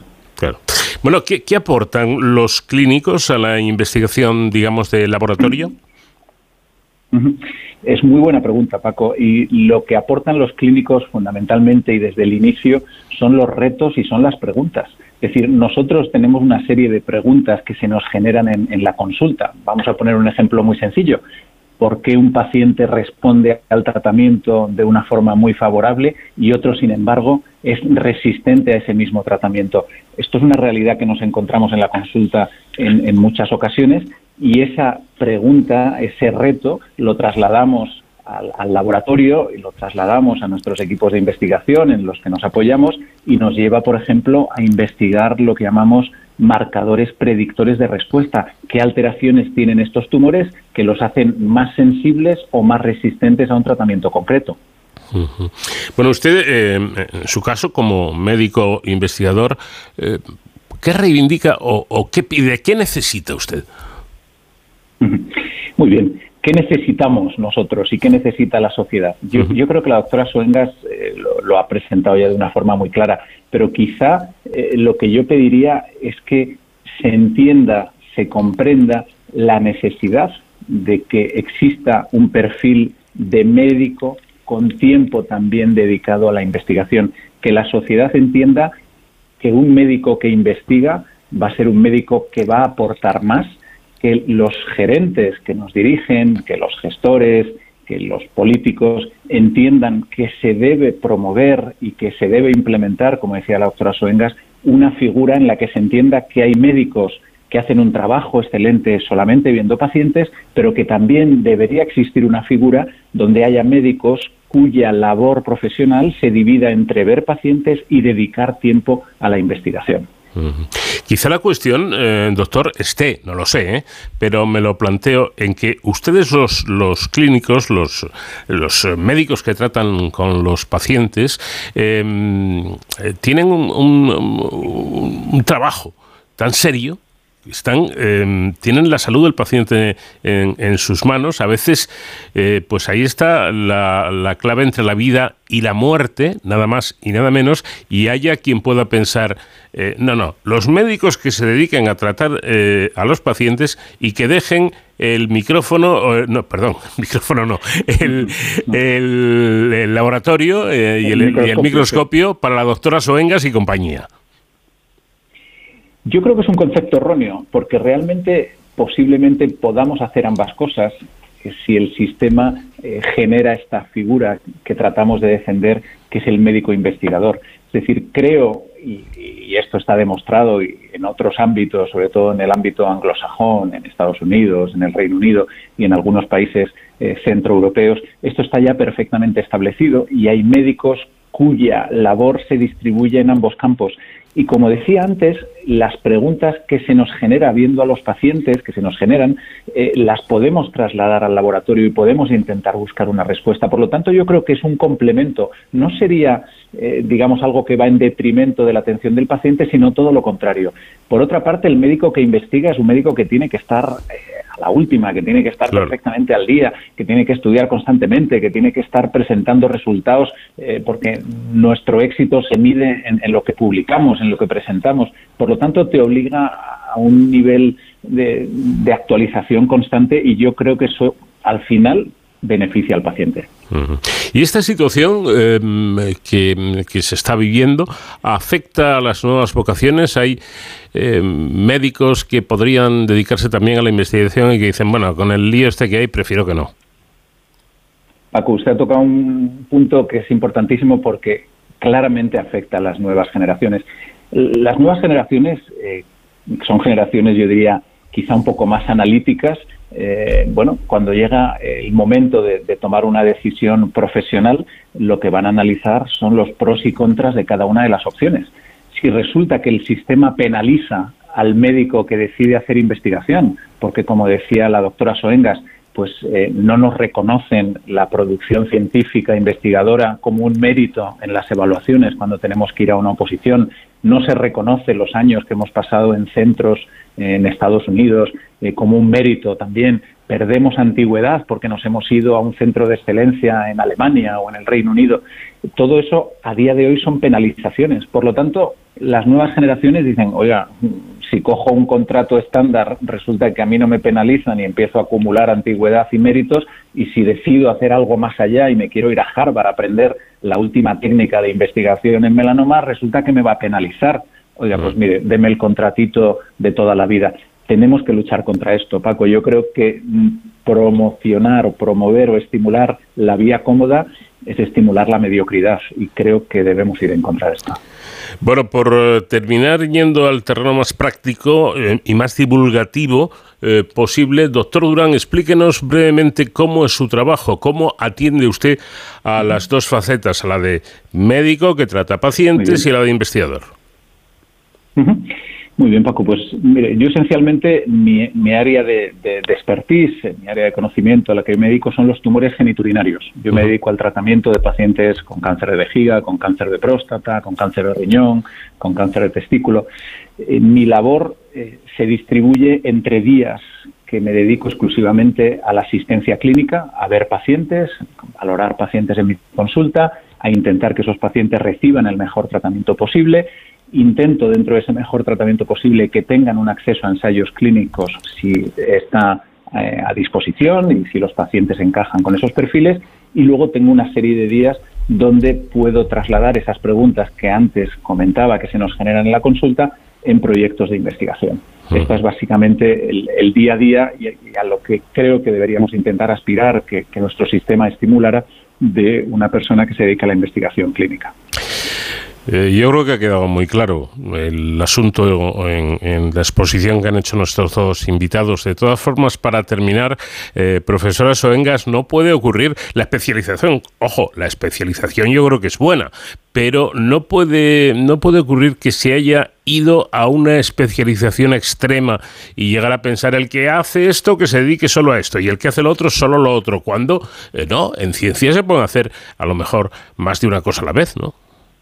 Bueno, es que es necesario en estos mundos en los que vivimos, y el doctor Durán lo ha dicho muy bien, eh, o sea, nosotros, digamos que tanto los investigadores básicos, básicos, bueno, que, intentamos también trasladar nuestros resultados a, un producto, a un eh, tratamiento, a un marcador, necesitamos de los investigadores clínicos. Nosotros en los laboratorios, hoy por hoy, se trabaja con cientos de muestras. Hay estudios con miles de muestras de pacientes. Mm. Entonces, esas muestras las tienen que recoger, eh, se tiene que recoger a nivel de, la cama del, del, paciente. O sea, tiene que, entonces, eso, y, para recoger esas muestras, para analizar los tumores, para encontrar cuáles, las, resolver estas preguntas que, decíamos antes que, que los clínicos se plantean, esto es necesario una, una comunicación. La, la, ciencia ahora es multidisciplinar. Es impensable que un estudio ahora de gran calado lo realicen solo investigadores básicos o solo investigadores clínicos. Entonces, es, es necesario, es necesaria esa comunicación, ¿no?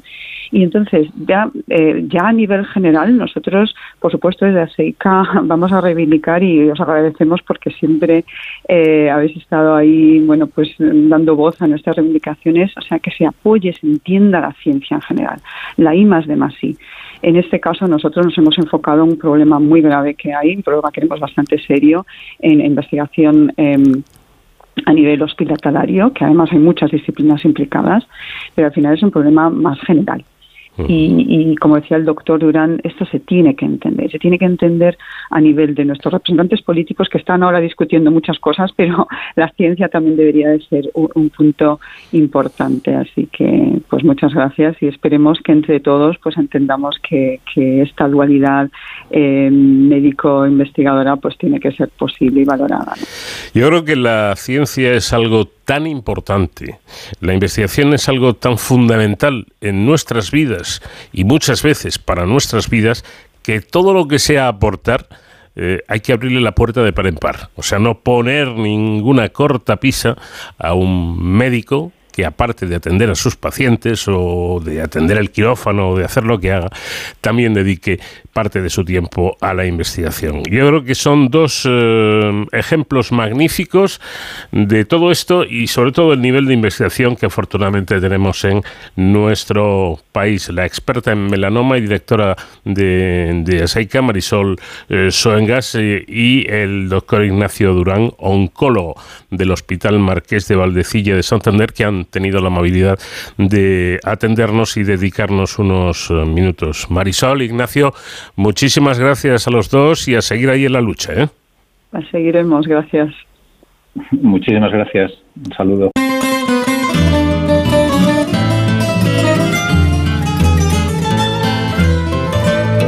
Vais dormindo as horas que eu não durmo. Vais vivendo as horas que eu não vivo. Vou morrendo cada dia perto e longe, longe e tão perto, desperto, tão incerto, fugitivo. Vou morrendo perto e longe, longe e tão perto, desperto, tão incerto, fugitivo. Vais cantando a canção que já foi minha. Vais sorrindo às manhãs que já não vejo. Vou chorando em cada acorde do meu fado. Fado maior acordado, já não querer roubar-te um beijo. Vamos de cero al infinito en Onda Cero. Paco de León. Meu fado, Un equipo de investigadores ha logrado identificar restos neandertales de hace 50.000 años procedentes del yacimiento de la Cova Simanya en San Llorenç Savall, situado en el Parque Natural de San Llorenç del Munt y Lobac, en Barcelona. Se trata de 54 restos correspondientes al menos a tres individuos, un adulto, un joven y un niño. Los resultados, liderados por los investigadores Juan Ignacio Morales del Instituto Catalán de Paleo, Paleoecología Humana y Evolución Social, Arturo Cebría de la Universidad de Barcelona y codirectores de la excavación, y por el paleoantropólogo Antonio Rosas del Museo Nacional de Ciencias Naturales, eh, ha sido publicado en la revista especializada Frontiers in Earth Science. Tenemos ya comunicación con uno de estos investigadores, Antonio Rosas. ¿Qué tal? Buenas noches. Muy buenas noches. Muy bueno, bien. Bueno, Antonio, tres individuos eh, de, los que se supone que, que son estos, estos restos, pero parece que destaca el adulto. ¿Por qué? Bueno, fundamentalmente por su estado de conservación, es decir, porque hemos encontrado más restos fósiles, más restos esqueléticos de ese individuo. Mm, con los, el individuo juvenil, el infantil, los hemos podido identificar a partir de una serie de restos que son muy sintomáticos, pero tienen conservan mejor, menor número de restos. La razón es simplemente cuantitativa. ¿Y, qué les aporta? ¿Qué aporta a, a la ciencia este, este descubrimiento? Sí, bueno, aporta y aportará diferentes eh, aspectos, ¿no? Para empezar, nos incrementa el número de restos neandertales en la península ibérica, en Europa y en el mundo, por así decirlo, y, esto siempre supone un incremento en la posibilidad de seguir investigando, de aportar mayor número, porque claro, cuando hablamos de, fósiles humanos, los números siempre son muy reducidos, entonces cada nueva cada nueva muestra encontrada pues es un aporte nuevo de información. Y en particular estos individuos, estos restos encontrados en este enclave de la península ibérica, en la provincia de Barcelona, pues nos ayudarán a entender esto que llamamos en términos más técnicos la filogeografía de los neandertales. Es decir, ya no hablamos solo de los neandertales como una especie humana distinta a la nuestra, nosotros nos llamamos Homo sapiens, a los neandertales les llamamos Homo neandertalensis, ya no solamente hablamos a ese nivel de especie, cuando comparamos con diferentes especies humanas, sino que el descubrimiento de este tipo de nuevas muestras y las nuevas técnicas de investigación nos permiten empezar a estudiar ya los detalles de las poblaciones dentro del mundo de los neandertales. Es decir, hoy sabemos que en la península ibérica en particular ha habido reemplazamiento de poblaciones. Hace más de 100.000 años vivían unas poblaciones de neandertales y luego fueron reemplazadas por unos nuevos venidos probablemente desde el centro de Europa. Esto se ha visto también en el Cáucaso e incluso en Siberia. Y entrando más en detalle, vemos cómo ha habido reemplazamientos, tiempos en el que durante las glaciaciones en determinados ámbitos geográficos, y por eso la península ibérica es muy interesante, puede haber reductos o refugios ecológicos a partir del cual, cuando mejora el clima, pueden haber sido la fuente de nuevas poblaciones que se expanden alrededor de toda Eurasia. Y así, de, una manera, jugando un poco un efecto acordeón. Mm. Estas muestras nuevas de neandertales nos ayudan a definir todo ese fenómeno complejo. Bueno, también hay que decir que se han identificado hasta 10 piezas dentales e incluso un fragmento de mandíbula. Dos de estos dientes, según mi información, pertenecen al joven y los ocho restantes pueden ser compatibles con, el adulto, ¿no es así? Sí, correcto, efectivamente. Además, las piezas dentales son muy interesantes porque la dentición es eh, del esqueleto humano es la parte, por así decirlo, que más información nos proporciona respecto no solamente a las características morfológicas que nos hablan de la evolución de los, de los, de los animales en, términos muy amplios de evolución o de, de las especies humanas, sino que también nos permite entrar en detalles de la vida de los individuos. El desgaste dental nos ayuda a entender la edad, las pautas de alimentación, otras pautas de comportamiento, es decir, los dientes recogen una gran cantidad de información evolutiva y ambiental, ecológica, diríamos. Entonces, estos ocho dientes, que son compatibles con el individuo que hemos identificado, que es una probablemente una mujer, de una edad, eh, un, adulto pero no muy mayor, nos, los análisis que hagamos, eh, que estamos haciendo del desgaste dental, de los depósitos de sarro, nos ayudarán a entender un poco la ecología. Mientras que esos otros dos dientes de los que hablaba, que efectivamente pertenecen a este individuo, que es en una edad, unos 12 años, periadolescente podríamos decir, pues también nos ayudarán, en este caso, junto con los restos del individuo más pequeño, del niño, a entender por comparación las pautas de crecimiento de los neandertales. Un aspecto que nosotros estudiamos, bueno, en términos generales los especialistas, es entender cómo ha ido evolucionando la manera de crecer. Nuestra especie, Homo sapiens, crece desde que nacemos, incluso antes, desde el desarrollo embrionario, crece desde que nacemos, por visualizarlo de una manera más clara, vamos creciendo, vamos cambiando, vamos cambiando nuestro cuerpo, nuestro comportamiento, nuestras capacidades intelectuales y perceptivas de una manera particular, que cuando la comparamos con otras especies vemos que somos muy peculiares, tenemos rasgos muy muy singulares, como por ejemplo el hecho de tener una adolescencia, lo que llamamos el estirón puberal. Mm. Esto es muy particular de nuestra especie. Y como sabemos, todo lo que es particular, todo lo que existe en nuestro universo, es producto de un fenómeno de evolución biológica. Entonces tratamos de entender cómo ha ido evolucionando la manera de desarrollarnos, la manera de crecer.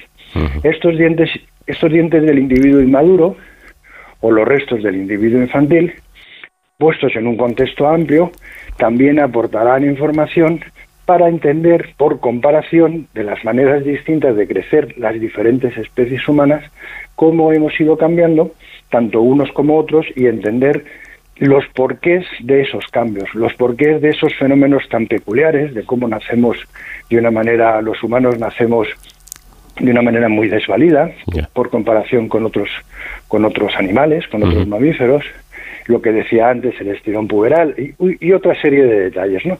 Pues todos esos restos digamos, se, se enmarcan en este, en este, en este contexto. Mm.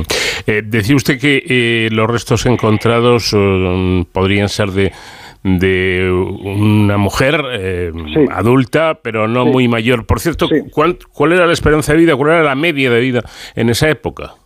Bueno, es difícil por no decir hoy en día imposible, el responder con, de manera certera a la pregunta de la esperanza de vida, mm. porque no podemos cuantificarlo con los números que podemos, digamos, asignar en, nosotros, ¿no? Porque tenemos un registro cronológico y sabemos cuándo nacemos y cuándo morimos, ¿no? Lo que sí sabemos es que hay un, eh, por, por estimación de diferentes métodos, los individuos que rondan los 40 años, 50 años ya serían individuos claramente seniles mientras que existe un pico de mortalidad bastante ah, alto que detectamos en diferentes eh, yacimientos, que es lo que nosotros llamamos adultos jóvenes. Es decir, si, si describimos el, eh, el, estado adulto, una vez que se supera la fase de la adolescencia en tres estadios, joven, intermedio y senil, pues en ese estadio adulto que puede corresponder, para hacernos una idea, pues con los veintipoco años de vida, ahí hay un pico de mortalidad. Es decir, los neandertales morían jóvenes en términos generales. Bueno, dicen ustedes que las primeras dataciones realizadas indican que la presencia de neandertales en esta cueva es eh, más antigua que el límite del carbono 14. Estaríamos hablando, por lo tanto, de más de 50.000 años, pero creo que van a realizar más pruebas de datación, ¿no? Sí, sí, estamos en, estamos, porque claro, eh, eh, permítame decir previamente que eh, todo esto que estamos hablando no dejan de ser unos primeros resultados de, una primera aproximación a la investigación de estos restos. Una de las líneas que estamos trabajando es la cronología que se llama, ¿no? es decir, la datación, establecer con mejor finura la antigüedad de estos restos. las primeras, los primeros métodos que se, el primer método que se utilizó es el del carbono 14, que tiene un límite de más allá del cual no, no es capaz de el método no es capaz de decir un dato concreto, sino simplemente decir más de más de 50.000. Ahora estamos con otras metodologías más que tienen márgenes más amplios, entonces a ver qué resultados nos dan y a ver que digamos cronológicamente más allá de esos 50.000 años dónde nos sitúan a los neandertales de Simaña. Eh, tengo entendido que el estudio de la cueva desvela además eh, que esta fue utilizada por neandertales, como decimos, y por osos, pero me imagino que no a la vez, ¿no? Bueno, esto, la, alternancia en la ocupación de las cuevas, los, buena parte del registro arqueopaleontológico que conocemos del mundo de los neandertales, buena parte, no todo, eh, procede de yacimientos en cueva especialmente en España, en la península ibérica, eh, que somos un país montañoso y además con formaciones calcáreas muy abundantes, especialmente en el litoral, en el litoral mediterráneo. Eh, y, estas forman cuevas, somos un país de cuevas, por así decirlo, pues hay un buen registro, hay un registro arqueológico, arqueopaleontológico en las cuevas. Y es frecuente el, el, uso alternante de carnívoros en general y neandertales en particular. Que, y los carnívoros pueden ser en algunos casos osos, pero curiosamente en Cimaña hay dos especies de osos. Está el oso pardo, el, nuestro oso actual, por así decirlo, y está el oso de las cavernas, que era de mayor tamaño y era se denomina las cavernas porque casi todo su registro aparece asociado al mundo cavernícola. Claro, es un refugio. También hay otros yacimientos donde aparece la alternancia con hienas. Las hienas eran muy frecuentes en, Europa hasta hace históricamente, geológicamente hasta hace muy poco tiempo. Y hay muchos yacimientos donde hay alternancia entre humanos de diferentes especies y las hienas, porque sencillamente es un buen refugio para vivir.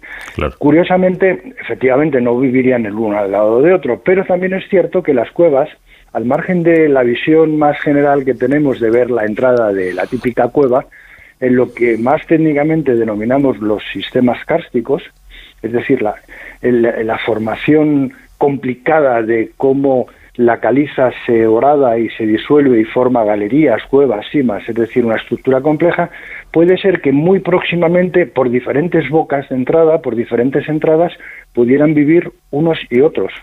Mm porque esto lo vemos actualmente en diferentes contextos con otros animales. ¿no? Bueno, lo cierto es que esta, esta mm, cueva empezó a, descubrir gratas sorpresas para ustedes, para los científicos, desde hace tiempo, desde finales de, los años 70, si no me equivoco.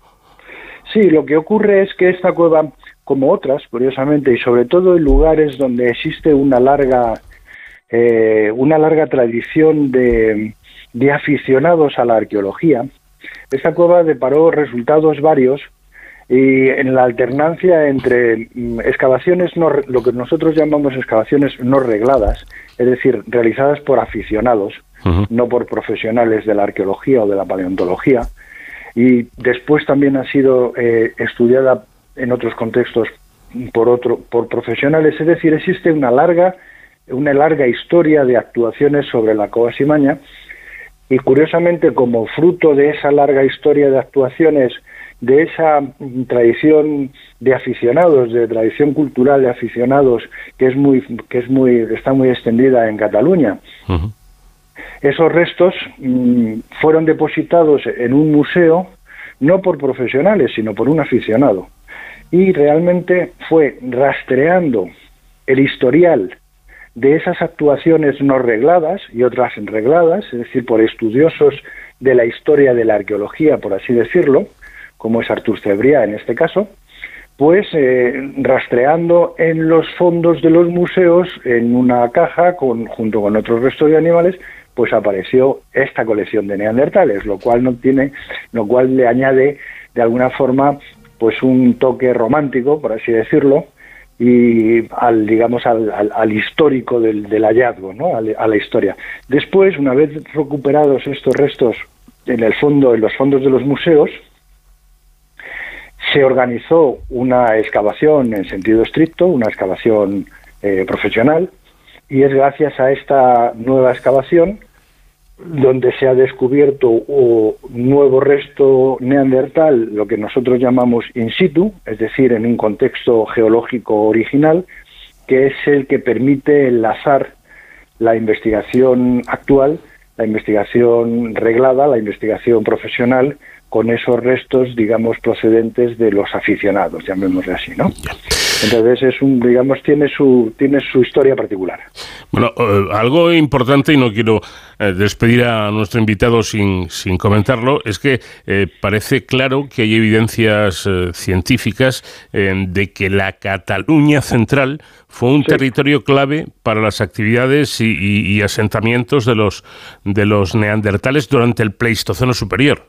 Sí, es una zona, digamos, eh, ecológicamente y, estratégica, porque bueno, reúne una serie de condiciones eh, de habitabilidad, una zona, digamos, rica en recursos naturales, en un ambiente mediterráneo, pero no es estrictamente la costa, sino que tiene influencia y tiene, un, tiene una influencia del norte, es decir, es una zona eh, ecológicamente diversa y rica.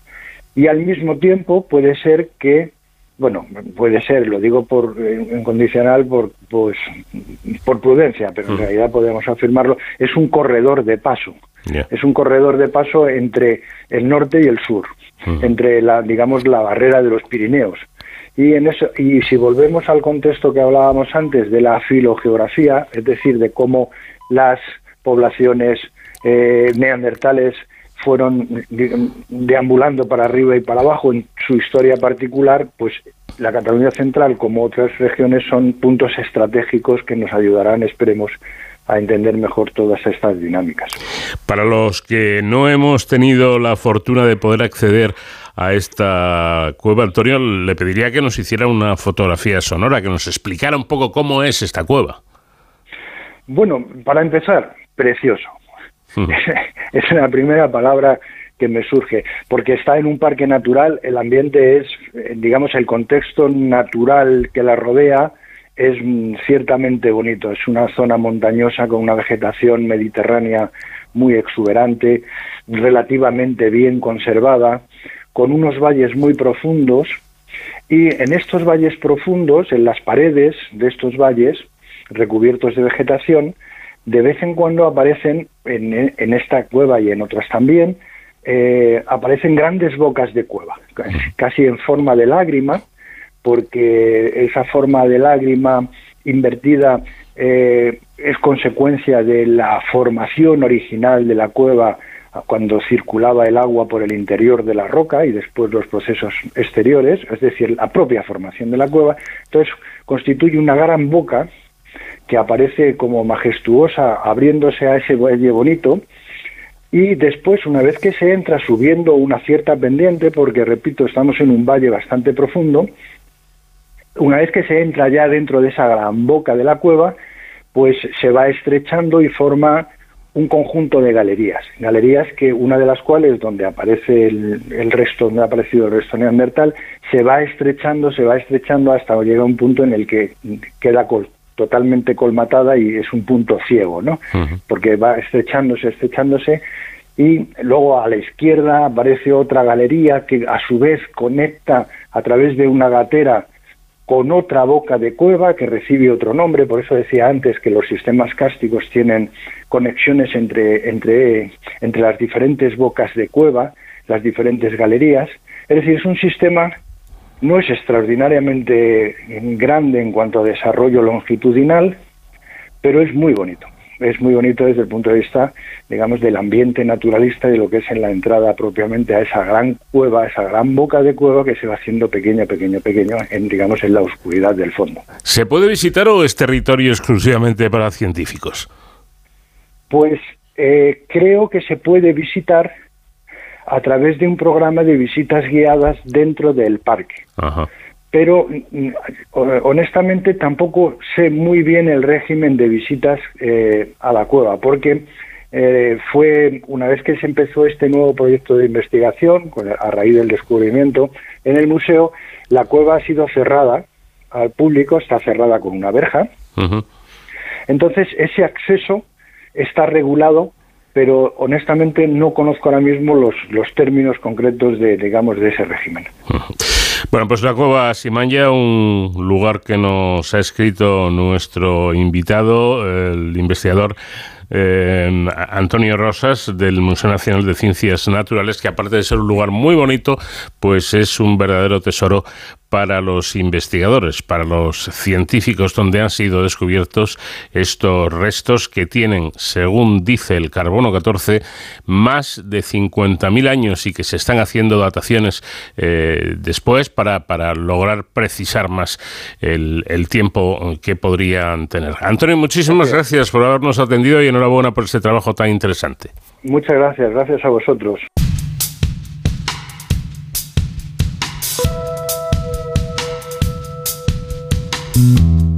La empresa biofarmacéutica Sobi, especializada en enfermedades raras, presentaba el pasado día 26 de este mes los resultados de un trabajo titulado Perspectiva con medidas para mejorar el abordaje terapéutico de los pacientes con esta enfermedad llamada trombocitopenia inmune primaria, PTI. Las propuestas que pueden implementarse en cualquier hospital surgen del trabajo de 13 expertos en gestión, en hematología, en farmacia hospitalaria, en enfermería y por supuesto contando también con los propios pacientes. La presentación se enmarca en una campaña nacional de sensibilización social en torno a la PTI que SOBI lleva a cabo coincidiendo con el Día Mundial de esta enfermedad. Raquel Fernández es directora adjunta de Relaciones Institucionales de SOBI Iberia. Raquel, ¿qué tal? Buenas noches. Hola, buenas noches, Paco. ¿Qué tal? Bueno, la PTI es un trastorno autoinmune, pero ¿cuáles son sus características? Bueno, pues mira, es una enfermedad que, como bien comentas, es autoinmune y se caracteriza sobre todo por, presentar un bajo número de plaquetas. Eh, esto nos lleva a que entre sus síntomas, los síntomas que padecen los pacientes, se puede encontrar la fatiga, las lesiones cutáneas eh, por sangrado, como petequias, sangrados de encías, pueden presentar hematomas y, sobre todo lo más, lo más característico es que estos pacientes al final tienen que afrontar la incertidumbre eh, debido al riesgo de sangrado que padecen. ¿Se trata de una enfermedad crónica? Es una enfermedad crónica, lo que lleva y es parte de lo que trata de abordar el proyecto Perspectiva, a que estos pacientes sean seguidos por varios profesionales sanitarios. Esto sigue el servicio de hematología, pero también atención primaria, el servicio de farmacia, con lo que es muy importante la buena coordinación de todos estos profesionales. Raquel, ¿y es curable o no? A día de hoy no, no tiene cura, entonces los tratamientos lo que llevan es a reducir esos síntomas y elevar el número de plaquetas que presentan los pacientes y de esta manera reducir el riesgo de sangrado y otra sintomatología. ¿Y cuál es la incidencia de esta de esta patología? Hemos dicho que es una enfermedad rara, por lo tanto no serán muchos los pacientes.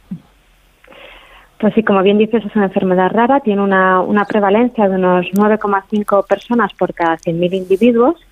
Eh, por eso es muy importante campañas como la que estamos realizando desde SOBI para dar a conocer esta enfermedad y no solo a los profesionales sanitarios, sino también a la población general. Y eh, hemos dicho, ha comentado usted que no es una enfermedad curable, pero ¿qué tratamientos existen? ¿Qué se puede hacer para intentar ayudar a estos pacientes? Bueno, pues el, parte del, hay un grupo español de, de PTI dentro de la Sociedad Española de Hematología y Hemoterapia eh, este grupo recoge en su web tanto recomendaciones del abordaje terapéutico como del abordaje asistencial de estos pacientes y, depende un poco del, nivel de tratamiento, de las condiciones del paciente, van a abordarnos distintas líneas para abordar, para abordar la enfermedad. Bueno, porque además tengo entendido que a pesar de estos tratamientos eh, son frecuentes también las recaídas.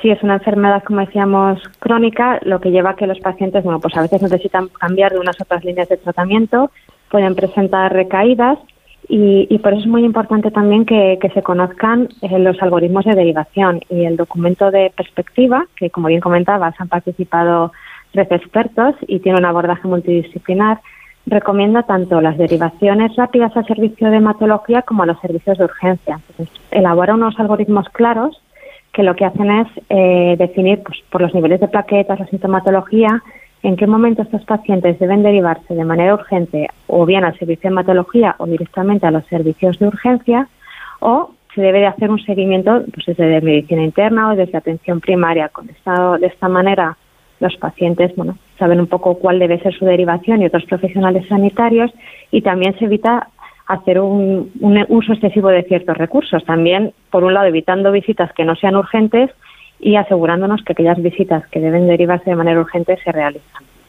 Bueno, vamos al caso práctico. Eh, hablamos de sangrado en estos, en estos pacientes, pero ¿qué más le pasa a una persona eh, que, que, tenga la mala suerte de tener la PTI? Son pacientes que, que tienen, como bien comentábamos, sangrados, tienen, tienen fatiga, eh, presentan, presentan petequias, pueden presentar petequias a nivel, a nivel cutáneo y, y luego la, afectación no es solo sintomatológica, porque además bueno, tiene una afectación emocional, puesto que, como bien comentaba, viven con cierta incertidumbre. Al final, eh, vivir pendiente del nivel de plaquetas eh, que se relaciona con los sangrados, bueno, pues lleva a estos pacientes a que tengan que, que poder gestionar esa incertidumbre. Y es muy importante también para eso que tengan otros pacientes con los que puedan compartir compartir la experiencia. Eh, en caso de no ser tratada esta esta enfermedad, ¿puede llegar a ser mortal o no? Eh, depende del nivel de plaquetas de los pacientes. Así que es cierto que, que si no se aborda la enfermedad, eh, podría llegar a ser mortal y además que cuanto antes se aborde la enfermedad, mejor es el pronóstico y la calidad de vida que van a presentar los pacientes. Por eso es muy importante también no solo las derivaciones de los pacientes, sino también en el momento del seguimiento, sino también en el momento del diagnóstico. O sea, que estos pacientes lleguen cuanto antes a un servicio de hematología que, facilite el diagnóstico es muy importante para que los pacientes presenten una, una mejor calidad, calidad de vida. Porque además es una enfermedad que se diagnostica por exclusión de otras causas con lo cual eh, implica una, un análisis profundo por, por parte del servicio de hematología. Bueno, es muy interesante y además eh, a mí me gustaría dar la, enhorabuena a esta empresa eh, biofarmacéutica SOBI porque Raquel, se dice que las enfermedades raras, uno de los daños colaterales que tienen es que eh, las eh, empresas eh, farmacéuticas investigan poco porque investigar es, caro, hay que utilizar mucho dinero y luego la rentabilidad a lo mejor no es mucha ya que al tratarse de una enfermedad rara son pocos los, los pacientes que la tienen, ¿no? Sí, en efecto. Y, bueno, y no solo esto, sino que además muchas veces los, los vías, mecanismos de acción y los conocimientos de estas enfermedades eh, no están totalmente definidos, lo que lleva a que la investigación sea complicada e incluso muchos tratamientos nunca llegan a obtener aprobación. Entonces es, un área complicada, eh, muy vocacional, como decimos nosotros siempre, y, también es muy satisfactoria. Pues Raquel Fernández, directora adjunta de Relaciones Institucionales de SOBI Iberia, gracias por habernos atendido y nuestra enhorabuena por el trabajo tan importante que realizan. Muchas gracias. No hay tiempo para más, nuestros minutos han acabado, han terminado, pero la próxima semana aquí estaremos esperando siempre en la sintonía de Onda Cero. Reciban un cordial saludo de Nacho García, que estuvo en la realización técnica. Les habló encantado Paco de León. Muy buena semana.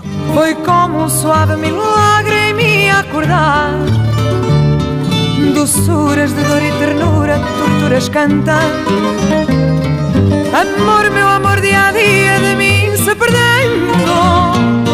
Ai, dor, minha antiga alegria, de mim se apartando.